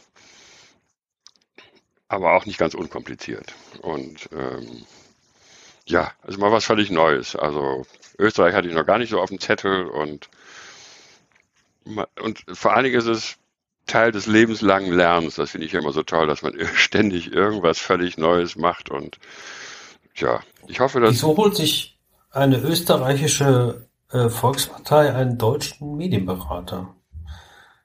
Ja, das ging ein bisschen über Bekanntschaften, wie alles in Österreich über Bekanntschaften geht. Ähm, äh, ich würde mal sagen, äh, also mein Vorteil ist, dass ich mit diesem ganzen, also ich sage mal so, ich fange mal an, ich bin in politisch in Köln sozialisiert. Ja, ich bin also im Rheinland aufgewachsen, kenne den rheinischen Klüngel und äh, habe mich in den ersten Berufsjahren mit der Kommunalpolitik in Köln befasst. Und da, wenn, wenn, du das hinter dir hast, dann weißt du alles über Politik eigentlich. Und ähm, so. Und in Österreich ist das so ähnlich, glaube ich, wie im Rheinland. Also jeder kennt jeden. Ich meine, das, ist, das sind sechs Millionen Menschen, ja. Und da ist einfach das Reservoir kleiner, ja. Und natürlich mhm. ist es so, dass jeder irgendeinen kennt. Jeder ist irgendwie letztlich mit jedem irgendwie verwandt, ja. Mhm. Und, ähm, und mein großer Vorteil, und das ist, glaube ich, auch sozusagen der, der Hauch von Fachautorität, der mir da vor, vorausschwebt, dass ich mit dem ganzen Scheiß überhaupt nichts zu tun habe. Ja, ich mhm. bin weder in der ÖVP, nicht in der SPÖ. Ich ich habe da nie ein Amt gehabt. Ich will da auch nie ein Amt werden. Mit 66 willst du auch gar nichts mehr werden. Und ähm, bin auch nicht da irgendwie schon belastet, weil ich schon früher irgendwas Schlimmes in Österreich gemacht habe. Und das, also im Moment kommt das noch ganz gut an. Ja, also mhm. das ist jetzt irgendwie mal bekannt geworden und dann hat die eine oder andere Zeitung sich mit mir beschäftigt und ähm, ja, und haben auch schon festgestellt, dass ich an der einen oder anderen Stelle vielleicht schon mal in Anführungsstrichen segensreich wirken konnte. Ja, so. Und ähm, morgen fliege ich wieder hin und ähm, ist das ist das so so ein bisschen so eine anwaltliche so eine so eine Strafverteidiger Rolle, also so von, von der Mentalität her? Oder also Spielen der, oder, oder ist das eine Überzeugungstat? Also will man die ÖVP rausboxen oder will man ähm, ja, die aus dieser Affäre da raus, rausmanövrieren, weil einem was daran liegt?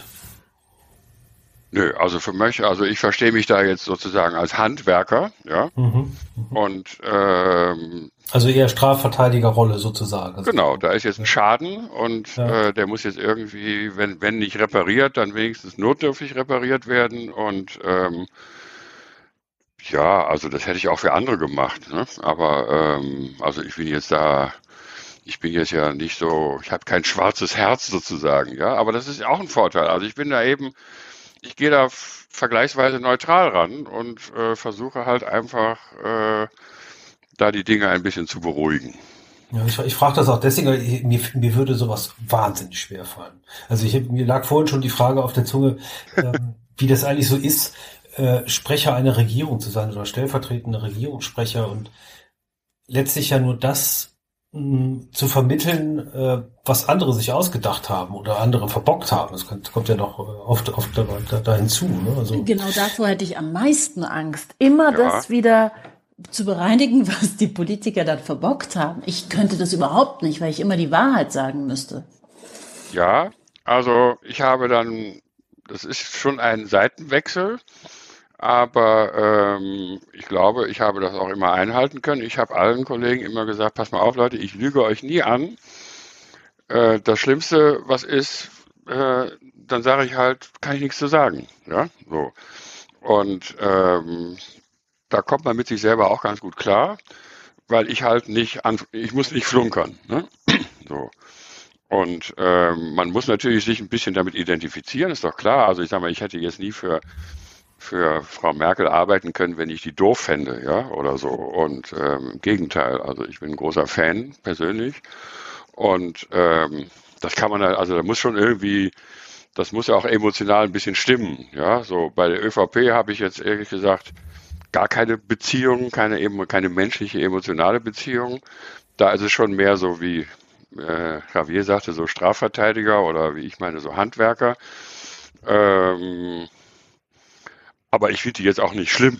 Ne? So, und mhm. ähm, was jetzt hier so rüberschwappt, also das, ich habe jetzt ja, mich ja schon ein bisschen da reingefuchst, was man hier in Deutschland so liest. Es ist eben nicht so, und es ist in der ganzen Politik nicht so. Es sind nicht immer die einen nur die Bösen und die anderen sind die Heiligen. Das stimmt so nicht. Ja, es sind eben alles Menschen in allen ihren Abgründen und äh, und, und, und Fehlerhaftigkeit und so. Also äh, der Mensch ist halt nicht perfekt. Und natürlich ist bei denen etliches schiefgelaufen, bei den anderen aber auch. Ne? So. Und ähm, jetzt kann man sagen, ja, das eine Unrecht äh, äh, ist ja nicht mit dem anderen zu rechtfertigen oder so, aber manche Sachen sind dann eben auch einfach wirklich übertrieben. Also wenn man das einfach mal auf die Waage legt und sagt, was wiegt das jetzt?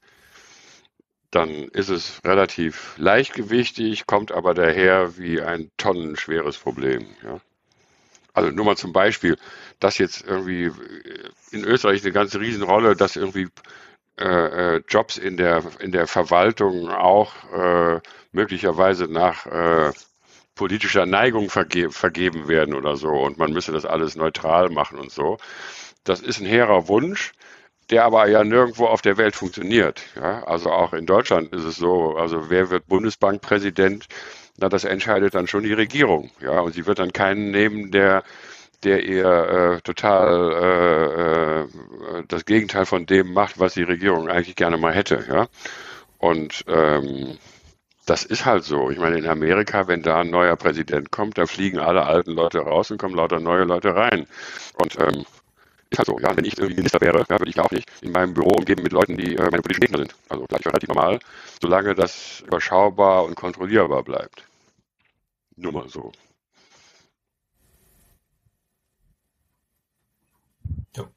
Jetzt habe ich euch erschreckt. Nee, da waren gerade wieder böse Funkwellen aus Österreich dazwischen. Deshalb haben, ja. wir, haben wir ein bisschen, war ein bisschen ge gezittert, aber das kriege ich, glaube ich, schon hin. Es sei denn, du könntest diesen letzten Satz nochmal wiederholen. Wenn ich wüsste, welcher das war. Ich wollte sagen, es ist eben. Äh, es wird da genauso gemauschelt wie bei uns, das wolltest du sagen, glaube ich. Genau, es wird überall gemauschelt und ähm, also selbst wenn man äh, Personalräte einbezieht und irgendwelche Personalfindungskommissionen, da sitzen ja auch Leute drin, die irgendwelche Interessen haben. So und ähm, und es gibt halt einfach Jobs. Ich meine, das ist in jeder Redaktion ist es auch so, ja. Wenn jetzt irgendwie das Heute-Journal einen neuen Moderator oder eine neue Moderatorin sucht, die werden jetzt auch keine nehmen, die jetzt gerade mal dran ist, sondern die gucken erstmal, wer passt eigentlich zu uns. Ja? So, und ähm, da kann man jetzt auch sagen, ja, das ist alles Inzest im Journalismus und so wie in der Politik, aber es ist irgendwie natürlich und menschlich. Nathalie, jetzt muss die ARD-Moderatorin Einspruch einlegen. Was? Inzest im Journalismus? Damit habe ich so gar nichts zu tun. Ich bin nicht einmal fest angestellt. Ja, das ist übrigens auch ein großes Problem, finde ich. Also ich kenne viele Kolleginnen und Kollegen, äh, die Jahre, also ich habe zum Beispiel einen alten Schulkameraden, der hat drei, irgendwie, ich glaube, fast 30 Jahre, mehr als 30 Jahre für den WDR eine Literatursendung gemacht, morgens. Und ähm, den haben sie vor ein paar Jahren einfach vor die Tür gesetzt, weil sie halt Angst hatten, dass er irgendwie auf Festanstellungen klagt. Und das war für den also schon eine sehr knifflige Situation. also ich habe neulich einen Podcast gehört mit Maxim Biller und Maxim sagte in dem Podcast, dass der Journalismus von heute so scheiße ist, weil die Journalisten einfach keine richtige Bezahlung mehr bekommen und keine Zeit mehr bekommen, guten Journalismus zu machen. Also er hat gar nicht so sehr den, den Journalisten an sich kritisiert, sondern einfach die Struktur und wie es einfach gehandhabt wird. Man bekommt keine Zeit mehr. Also sie müssen einfach ihre Miete verdienen und das ist nicht viel, was man bekommt. Ne? Und ähm, Festanstellungen, also pff, ich ich kenne keinen mehr, der festangestellt wurde in der Zeit, in der vielleicht ein, zwei oder so, aber es gibt keine Festangestellten mehr meistens. So und das ist auch so ein Bild, ne, wenn man dann irgendwo in die Welt geht und und sein Leben riskiert und dann heißt es ja, ihr habt irgendwie ihr lebt in Saus und Braus mit eurer mit den GEZ-Gebühren, die wir zahlen. Äh, also das die trifft auf also dich nicht zu. Ganz, nee. nee. aber wirklich nicht. Ne? Nee. Also ich und wenn ich Abrechnungen mache, dann werden die auf den Cent genau ähm, ausgerechnet. Ne? Und ich fahre mit zwei Koffern, muss ich hier irgendwie einen Kilometer laufen und dann die Treppen hochlaufen und ähm, dreimal die U-Bahn wechseln, damit ich am Flughafen ankomme. Also ich werde da jetzt auch nicht mit einer Limousine abgeholt und dann in mein Luxushotel gebracht. Das ist irgendwie so eine Vorstellung, die viele haben, die so Bashing machen gegen öffentlich-rechtlich auch dass das alles so luxuriös ist. Ist es echt nicht. Nee, die Zeiten sind auch einfach vorbei. Sind vorbei. Ja, die gab's sicher, ja. aber die sind nicht mehr so. Also ich bin ja nur der absolut Älteste hier und ich habe meine ersten Zahlen 1976 geschrieben. Und da muss ich mal sagen, das war damals wirklich eine andere und vielleicht auch, ja, früher war alles besser, weiß ich nicht, aber da hast du halt irgendwie bei der Zeitung hast du am Tag ein, zwei Artikel geschrieben, dann wurde das gedruckt, dann bist du nach Hause gegangen um sieben, acht Uhr und am nächsten Tag fing die Welt wieder von vorne an. Und ähm, das ist heute überhaupt nicht so. Das heißt. Äh, ja, und das ist ja noch viel im Vergleich zu Maxim Biller, der für eine Kolumne im Monat ein Text ja. 4.500 Mark bekommen hat. Ja, das ist doch, sag ich mal, das klingt erstmal toll, aber ähm, es ist nicht toll. So und heute ein ein ein was weiß ich ein Zeitungsjournalist, ja, der fängt irgendwie um 8 Uhr an, wenn er Glück hat, manchmal auch früher. Und dann muss der tausend Sachen machen, recherchieren, schreiben, dann muss er das noch, muss er noch für Bilder sorgen, dann muss er das alles noch irgendwie vor der Kamera nochmal erzählen, dann muss er das posten. Und für Instagram tauglich machen. So. Noch Twitter sich nochmal ein paar Tweets ja. überlegen. Das heißt, dieselbe ja. Geschichte verwertet er irgendwie fünfmal und zwar möglichst schnell, sonst schimpft der Chef. Und dann kommt gleich die nächste. Das heißt, der macht jetzt, sage ich mal, von acht bis elf macht er Österreich und von 11 bis 13 Uhr macht er Erdbeben in irgendwo, ja.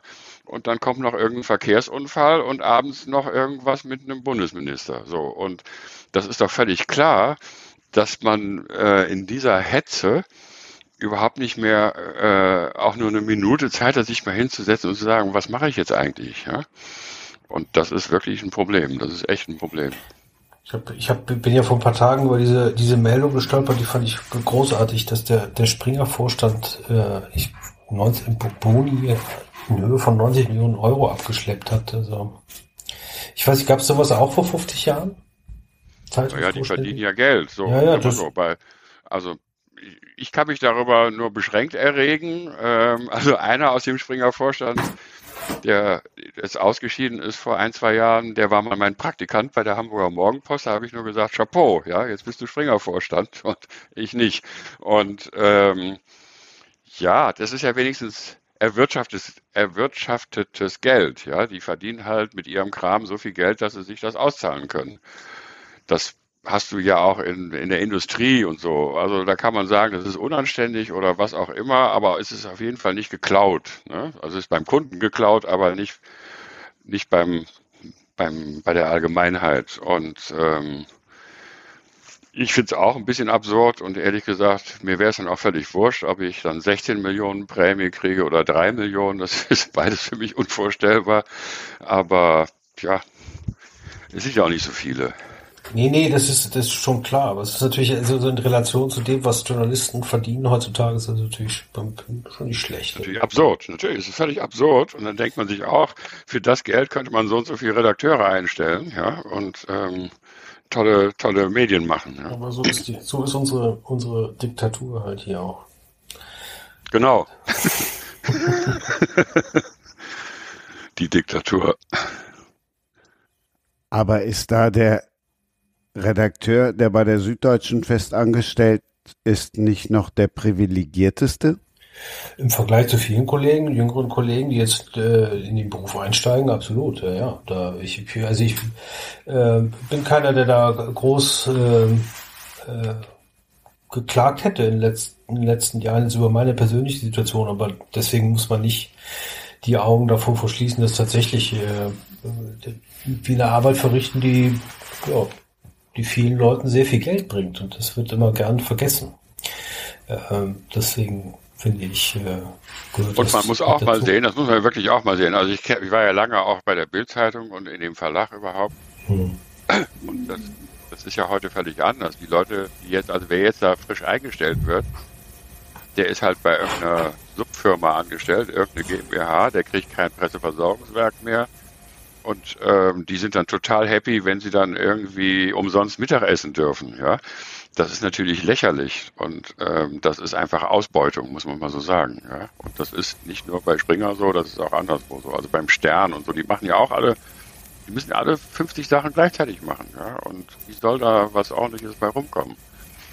Und eigentlich beneiden, glaube ich, alle Nathalie und, und ihre Kollegen, die jetzt zwar auch eine finanzielle Unsicherheit haben, aber auch eine gewisse Freiheit genießen können, ja, weil sie einfach sagen, ich aus dieser Tretmühle klinke ich mich jetzt mal aus und mache jetzt mal ganz was anderes. Aber ich sag immer, das kann sich jeder trauen. Ja. Also ich habe ja auch keinen finanziellen Backup, ne? Und ich habe einfach gesagt, ich, ich so, ich mache das und ich will, ehrlich gesagt will ich auch gar keine Festanstellung, weil ich dadurch nämlich freier sein kann. Genau. Du kannst doch einfach mal Nö sagen. Ja, und das mache ich am liebsten. ja, man muss auch nicht alles machen, aber das ist natürlich so, also sag mal, wenn man Journalist ist, will man ja auch nichts verpassen und immer dabei sein und irgendwann merkt man dann, es ist jetzt einfach auch zu viel. Ja, so, das schaffe ich einfach nicht mehr. Und den, ja, den das sollte man einfach mal dann auch aus, allein aus Selbstschutz dann auch mal erkennen, ja, dass man jetzt irgendwie mal einen Gang runterschaltet. Wenn wir aber jetzt gerade gehört haben, Georg, dass du auch mal bei der Bildzeitung warst, wahrscheinlich hast du auch gedacht, ich sag's nicht. Und ich habe auch lange überlegt, sag ich's jetzt als 178. auch. Ja, ich sag's, aber einmal dann nur, wir sind Papst. Jo. Die Schlagzeile kommt von dir. Wenn du jetzt drüber nachdenkst, in dem Moment, wie wir im Moment Papst sind, dann ist die auch nicht mehr so prickelnd, oder? Nee, und das Irre ist ja, ich meine, aber so sind Medien, ja, ich meine, ich bin schon im Jahr 2000 aus der Kirche ausgetreten, ja. Und dann kam halt damals dieser kleine Einfall. Das war ja kein Ergebnis von Nachdenken, sondern ist mir einfach so rausgerutscht, weil mir dauernd irgendwas rausrutscht. Gott sei Dank äh, nicht nur schlimme Sachen, sondern einfach auch mal was Vernünftiges. Und ähm, dann haben mich ja alle Leute für einen Papstexperten gehalten. Dann sollte ich irgendwelche Interviews zum Papst geben. Ich gesagt, ich habe von dem Papst überhaupt keine Ahnung. Und ich finde die katholische Kirche auch eher doof. Ja, so. Und ähm, und ich habe dann schon die Woche drauf immer gesagt, also eigentlich, eigentlich ist das ja ein böser alter Mann, ja, so. Und, und äh, ja, aber so ist das halt. Ne? Du kriegst halt ein Etikett aufgeklebt und ich fürchte, äh, äh, das wird mich halt bis an mein Lebensende verfolgen. Ist ja auch nicht schlimm. Aber nur um das auch mal zu sagen, alle Kollegen, Journalisten und Werbeleute und so, die haben mir also irgendwie die Füße geküsst und Blumensträuße zugeworfen wofür eine Schlagzeile bei der Bildzeitung ja eigentlich da ist, nämlich für den Verkauf. war das absolut kontraproduktiv. Das war eine der am schlechtesten verkauften Ausgaben. Ja? Eine der am schlechtesten verkauften Ausgaben und am nächsten Tag, als das, also als die Zeitung dann am Kiosk ging, ist die Telefonzentrale bei Springer zusammengebrochen, weil tausende Leute angerufen haben und da rumgepöbelt haben, ist grammatisch falsch, ich bin nicht Papst, ich bin evangelisch, was soll der Scheiß? Also es war richtig, also geschäftlich war das irgendwie äh, überhaupt nicht erfolgreich. Ja. Ist schon in Erinnerung geblieben. Was du, die, die, die Taz hat die nicht getitelt, oh mein Gott? Genau, das war die zweite schlaue Highlight. Ja, die war nicht schlecht, ja. Taz ist überhaupt gut, also was die, äh, bei Zeit, bleibt, ja. die echt gut. Ja, das kann man nicht anders sagen. Ja, manchmal ganz witzige Einfälle. Das für ein Zehntel des Gehalts, ne? Ja. Nach Kreativität bemisst sich nicht nach, nach, äh, ja, nach Gehaltsstufen. Ne? Genau. Das, das, wäre der Beweis dafür. Ja. Also nicht jeder, dem du einen riesen Gehaltshals, ist dann auch besonders kreativ.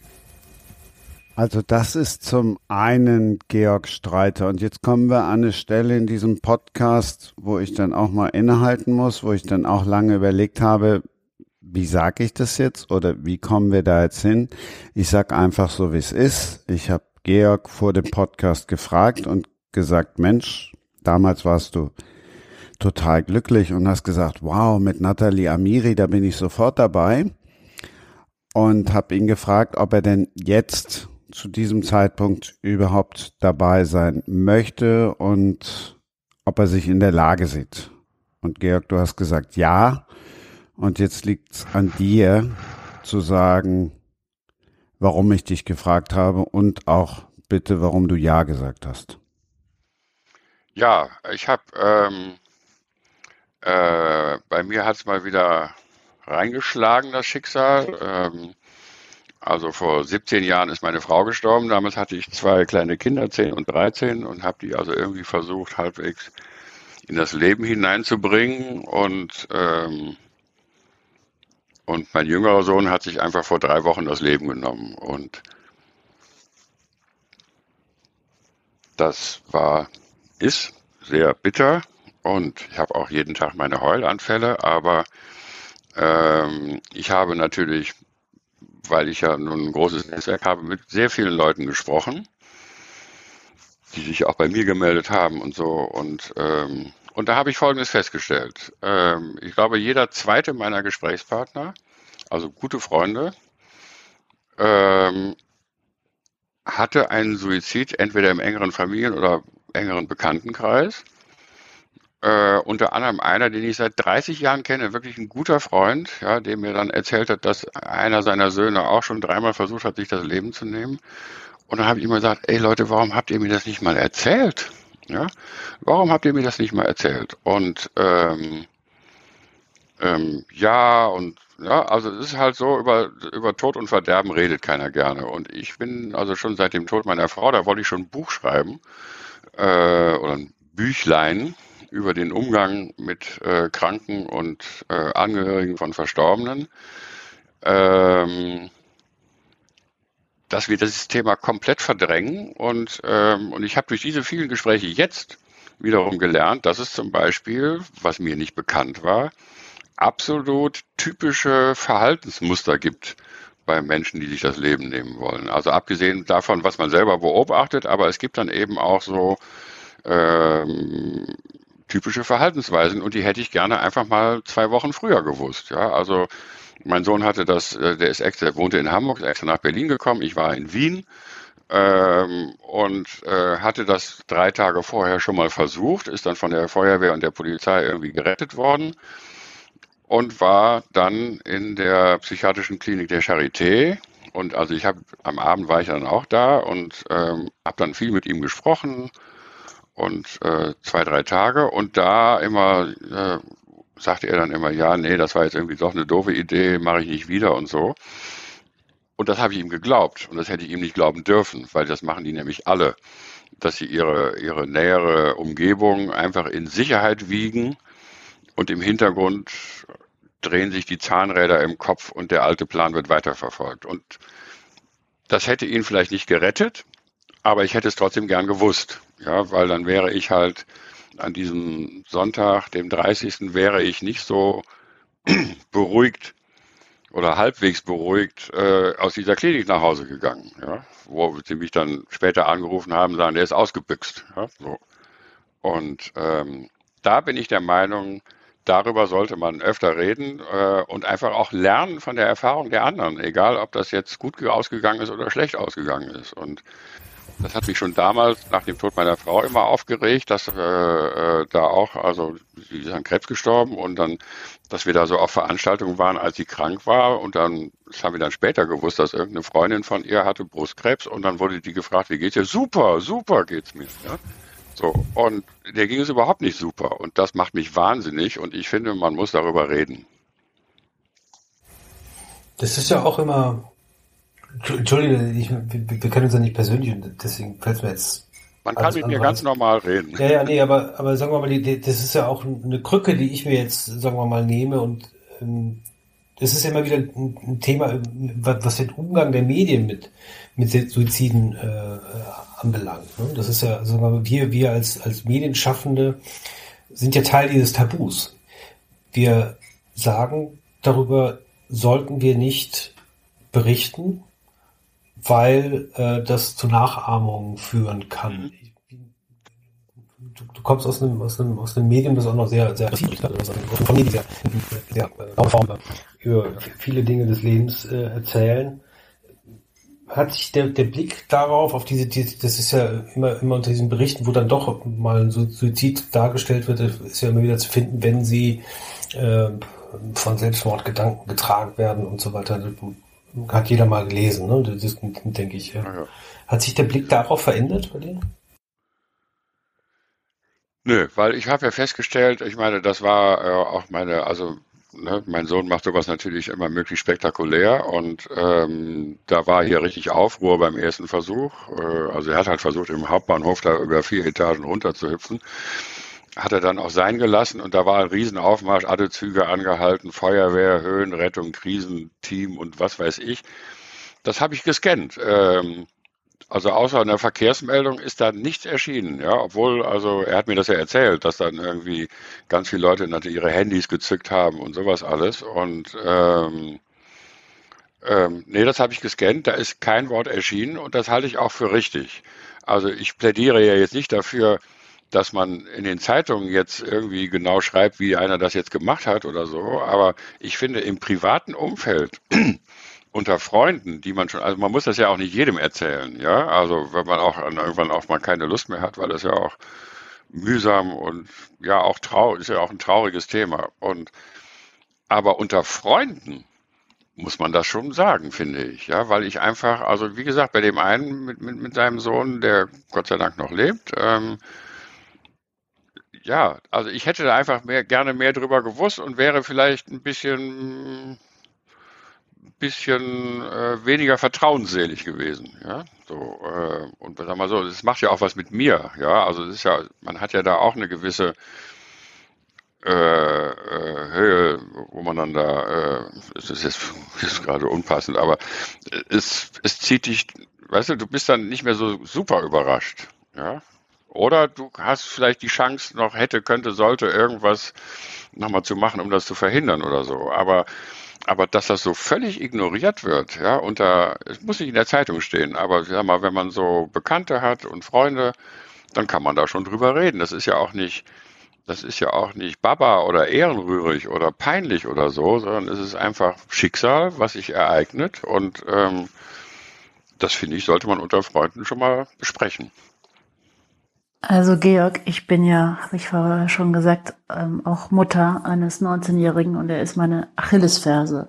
Und ich wollte dir nur, du brauchst sicher mein Mitleid nicht, aber ich wollte dir meine Hochachtung aussprechen für die Kraft, ähm, die du hast, dass du jetzt darüber sprichst, so kurz danach. Das ist wirklich bewundernswert und wird, glaube ich, sehr vielen anderen Menschen helfen. Und damit tust du echt was Großes. Also und ich bin, ich bin ähm, überwältigt von deiner Kraft, dass du darüber jetzt schon sprechen kannst. Ja, aber es hilft mir ja auch.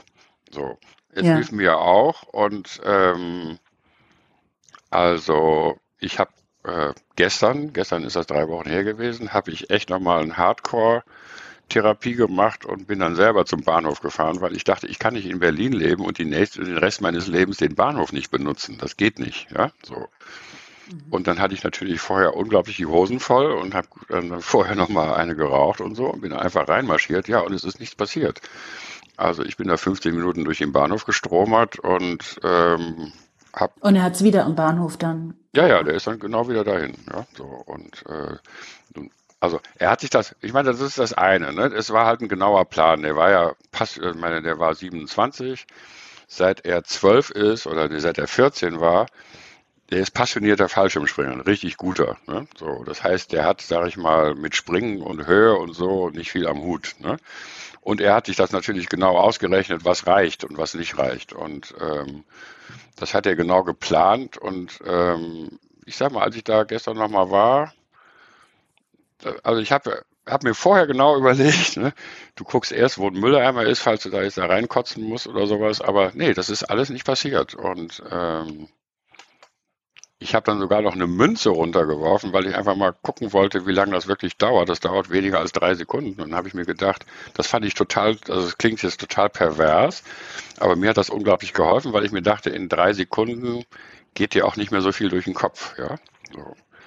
Und ähm, ich wusste ja vom Fallschirmspringen, ich musste die ganze Ausbildung mitmachen, obwohl ich selber kein Fallschirmspringer bin. Aber wenn die da oben in 4000 Meter aussteigen, dann fallen die 25 Meter pro Sekunde. So ein Tempo hast du halt in niedrigen Höhen nicht. Aber ich finde, drei Sekunden ist, ähm, ja, es hat mich irgendwie beruhigt, weil ich dachte, da wird er auch nicht viel Angst gehabt haben. Ja, so. Und ähm, und ich rede deshalb so gern darüber, was heißt gern? Also deshalb da ausführlich drüber, weil, weil mich das einfach nervt, dass ich jetzt aus diesem Anlass von ganz vielen, also wirklich jeder zweite oder vielleicht jetzt sind es ein paar mehr, das ist vielleicht jeder dritte, jeder dritte hat sowas irgendwie erlebt, teilt in der eigenen Familie und redet darüber nicht. Und das finde ich nicht richtig. Finde ich einfach nicht richtig, weil man den anderen damit hilft. Ja? Auch was die vorher so machen und so. Also ich meine, er war ja nicht problemfrei und so. Und ähm, Weißt du, warum er nicht leben wollte? Ja, er hatte einfach, also seit seine Mutter tot war, also er hatte schon eine blöde Augenkrankheit, die zwangsläufig dazu führt, dass er irgendwann nichts mehr lesen und keine Gesichter mehr erkennen kann, so eine Makuladegeneration, hatte unglaublich äh, Akne-Probleme an den unmöglichsten Stellen, was dann dazu geführt hat, dass er dann auch zwei, drei Jahre gar nicht mehr Fallschirm springen konnte, weil überall, wo die Gurte da sind, war halt irgend so ein bescheuerter Abszess und das hat ihn halt alles schwer runtergezogen. Und am Schluss kamen halt noch ein paar Aliens dazu in den letzten Wochen. Ne? Also der hat dann richtig eine Psychose entwickelt. Und dagegen kann man aber was tun. Und ähm, ja, aber er hat halt irgendwie, und er war dann auch selber der Meinung, dass, also wir haben das jedenfalls besprochen, dass er mal in eine Behandlung geht und so. Und aber wir hatten eigentlich besprochen, dass er zum Hausarzt geht, sich eine Überweisung holt und nicht, dass er zum Hauptbahnhof geht. Aber okay, dann habe ich dann gedacht, jetzt ist er aber in der Klinik und jetzt kann ihm nichts mehr passieren. Es kann eben doch passieren, weil wenn man einen starken Willen hat, kommt man überall raus. So. Und wir haben das dann alles hinterher recherchiert und ist da irgendwo rumgeklettert und was weiß ich. Und ich habe die vorher schon gewarnt, habe gesagt, ich kenne ihre Station nicht, falls sie im zweiten Stock ist und die Fenster gehen aus, hat er überhaupt kein Problem da rauszuhopsen. Das hat er gelernt. Der weiß, wie man aus dem zweiten Stock springt und sich abrollt und sich überhaupt nicht wehtut dabei. Ja?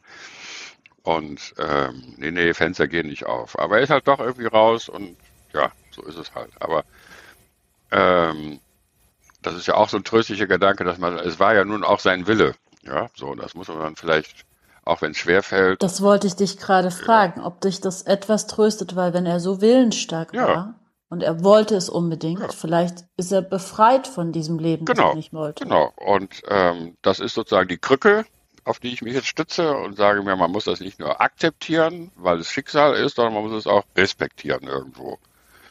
Ähm, so ist es halt, nicht? Also ich muss ja auch Sachen respektieren, die anderen Leuten wichtig sind. Also ob ich das jetzt selber richtig finde, ist ja erstmal nicht entscheidend. Ne? Wenn er das richtig gefunden hat, dann ist es für ihn halt auch richtig.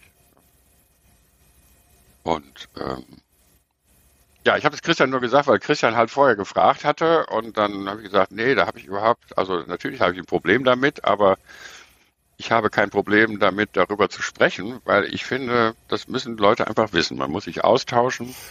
Und das ist ja, das unterscheidet den Menschen ja eigentlich von vielen Lebewesen, dass wir in der Lage sind, uns gegenseitig Wissen zu vermitteln. Ja, also wir schaffen es zwar nicht irgendwie, das wundert ist ja auch so eine Rätselfrage, die mich immer umtreibt. Bei allen Tieren funktioniert ja die Evolution, bei Menschen offenbar nicht. Warum müssen wir eigentlich seit Generationen allen Kindern beibringen, dass man nicht mit den Händen auf die Herdplatte fasst, weil die heiß ist. Das könnte sich doch mal irgendwann genetisch rumgesprochen haben, dass man das nicht tut. Ja? Aber ist immer jeder Mensch, der ein Kind kriegt, das erste, was er macht, ist, dass er irgendwie ein Gitter um Herd baut. Ja? Aber, aber tun wir das äh, miteinander reden? Ähm, sagen, also es, ich, ich weiß nicht, es gibt so viele Bereiche des Lebens, wo man, wo man tatsächlich aus welcher Scheu auch immer heraus ähm, dann doch eben dieses hab, Wissen nicht vermittelt. Ähm, ich habe mal ein langes Gespräch mit dem Schäuble gehabt. Ja, als ich da meinen mhm. Job angefangen hatte, 2011, bin ich mal überall, habe ich ja jeden Minister besucht und mich vorgestellt und so. Und bei dem Schäuble wurde das ein ganz langes Gespräch. Mhm.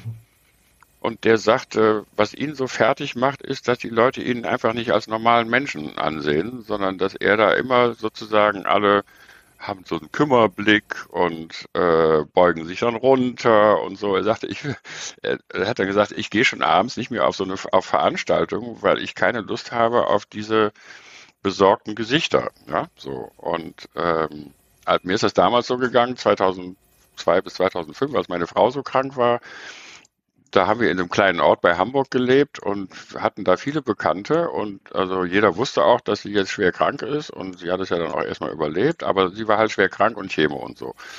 Und da haben wir es so oft erlebt, dass wir da so eine Straße lang gehen und dann kommt hinten der Heinz oder wer auch immer, den wir kennen, ja, der dann die Straßenseite wechselt, weil er einfach nicht weiß, was er sagen soll. Ja. Ja, so. Dann war ich vier Wochen nicht da und war dann nach vier Wochen wieder im Büro und die gucken mich natürlich alle mit Leichenvitamine an und sprechen leise und so. Und dann habe ich dann irgendwann mal mit dem Löffel ans Glas gehauen und ich war ja nun da auch, sag ich mal, Ressortleiter und habe denen gesagt, pass mal auf, Leute, ich bin zwar traurig, aber ich bin nicht krank und man kann mit mir ganz normal reden. Ja, das, merkte man richtig wieder so zehn Steine runterfielen, ja, weil sie alle irgendwie so immer so meinten, sie müssten besonders betreten gucken. Muss man nicht. Das ist auch unangenehm. Das ist eine ganz, eine ganz kuriose Erfahrung, die ich vor allen Dingen in Spanien gemacht habe. Das ist ein relativ, also so habe ich es wahrgenommen, relativ offenes Land, was, was sehr alltägliche Dinge des, des menschlichen Daseins einfach anbelangt. Das, das, und das vermisse ich tatsächlich. Also ich meine, ich muss jetzt nicht jeden, jeden äh, Ehestreit aus der Nachbarschaft an der, an der Supermarktkasse mitbekommen, wie es da halt so ist, aber man, ich habe den Eindruck, vielleicht auch dadurch, dass die Leute mehr auf der Straße leben als jetzt hier in Deutschland, dass die eher imstande sind, äh, sich über solche Dinge auszutauschen, die im Grunde letztlich jeden treffen oder treffen können. Ähm, es ist ganz, ganz witzig. Also das geht ja bis hin zu den, zu den, zu den, ähm, ja, zu, zu, zu äh, Schimpfwörtern, die gang und gäbe sind, ja, die äh, ob die nun ja. die Fäkalien abrutschen oder ob die äh, mit Sex zu tun haben oder mit äh, Verunglimpfung von Müttern oder Vätern als Hurenböcke, was, was auch immer. Das sind, also, also es gibt weniger Hemmungen über die, ähm, wie soll ich sagen, die, die, die also, komplizierten Dinge des Lebens zu reden. Genau, zu, zu reden. Ja. Die sind viel alltäglicher als hier, habe ich so den Eindruck.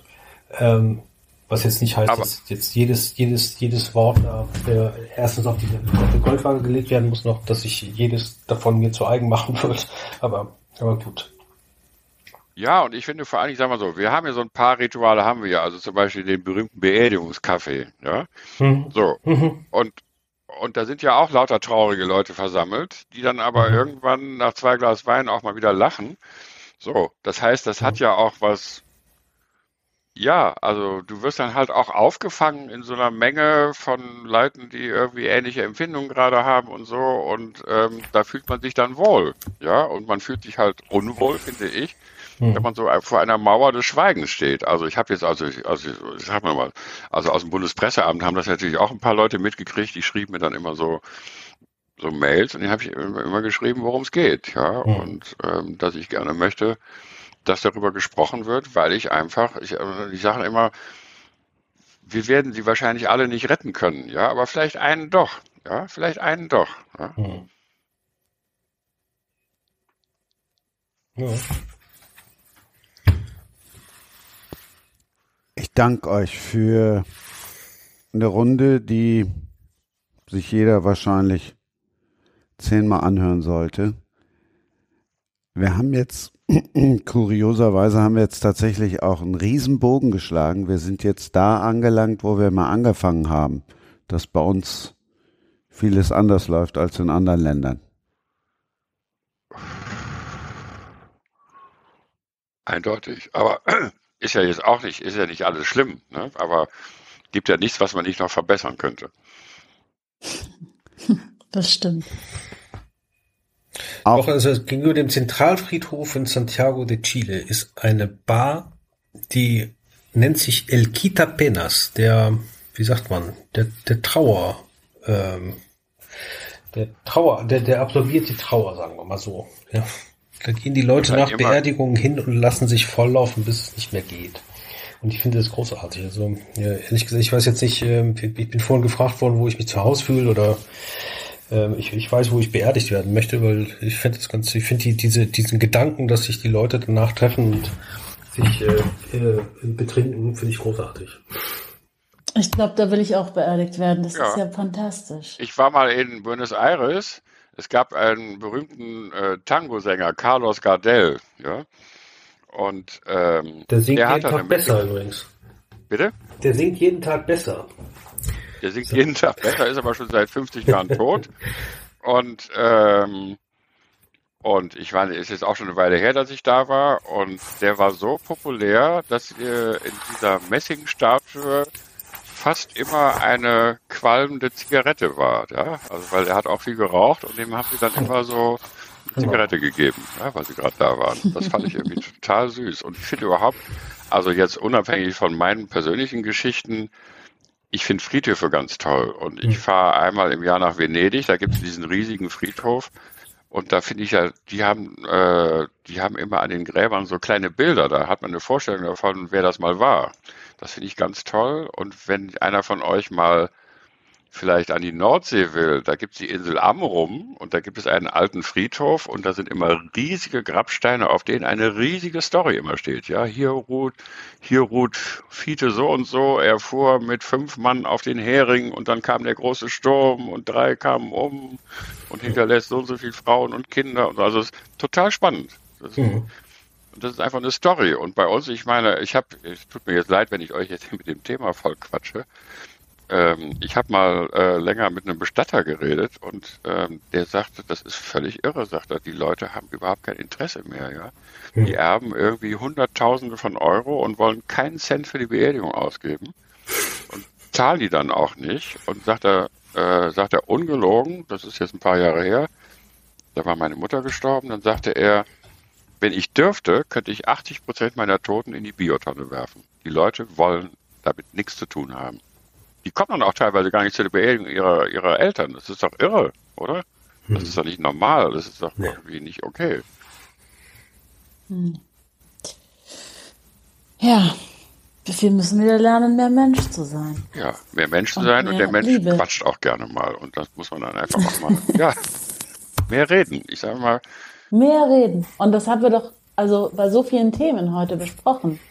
Wir sollten einfach mehr reden und ehrlicher reden miteinander, weil wir haben alle Probleme und wir sind alle nicht perfekt und wir weinen alle und wir haben Schicksalsschläge und wenn wir uns das ehrlicher mitteilen, dann glaube ich, fühlt sich's nicht so alleine an, dieser Moment. Ja, und es wird insgesamt besser, mit Sicherheit. Ja. Schöneres Schlusswort gibt's nicht. Das war Sprenger spricht. Hashtag Books and Sports.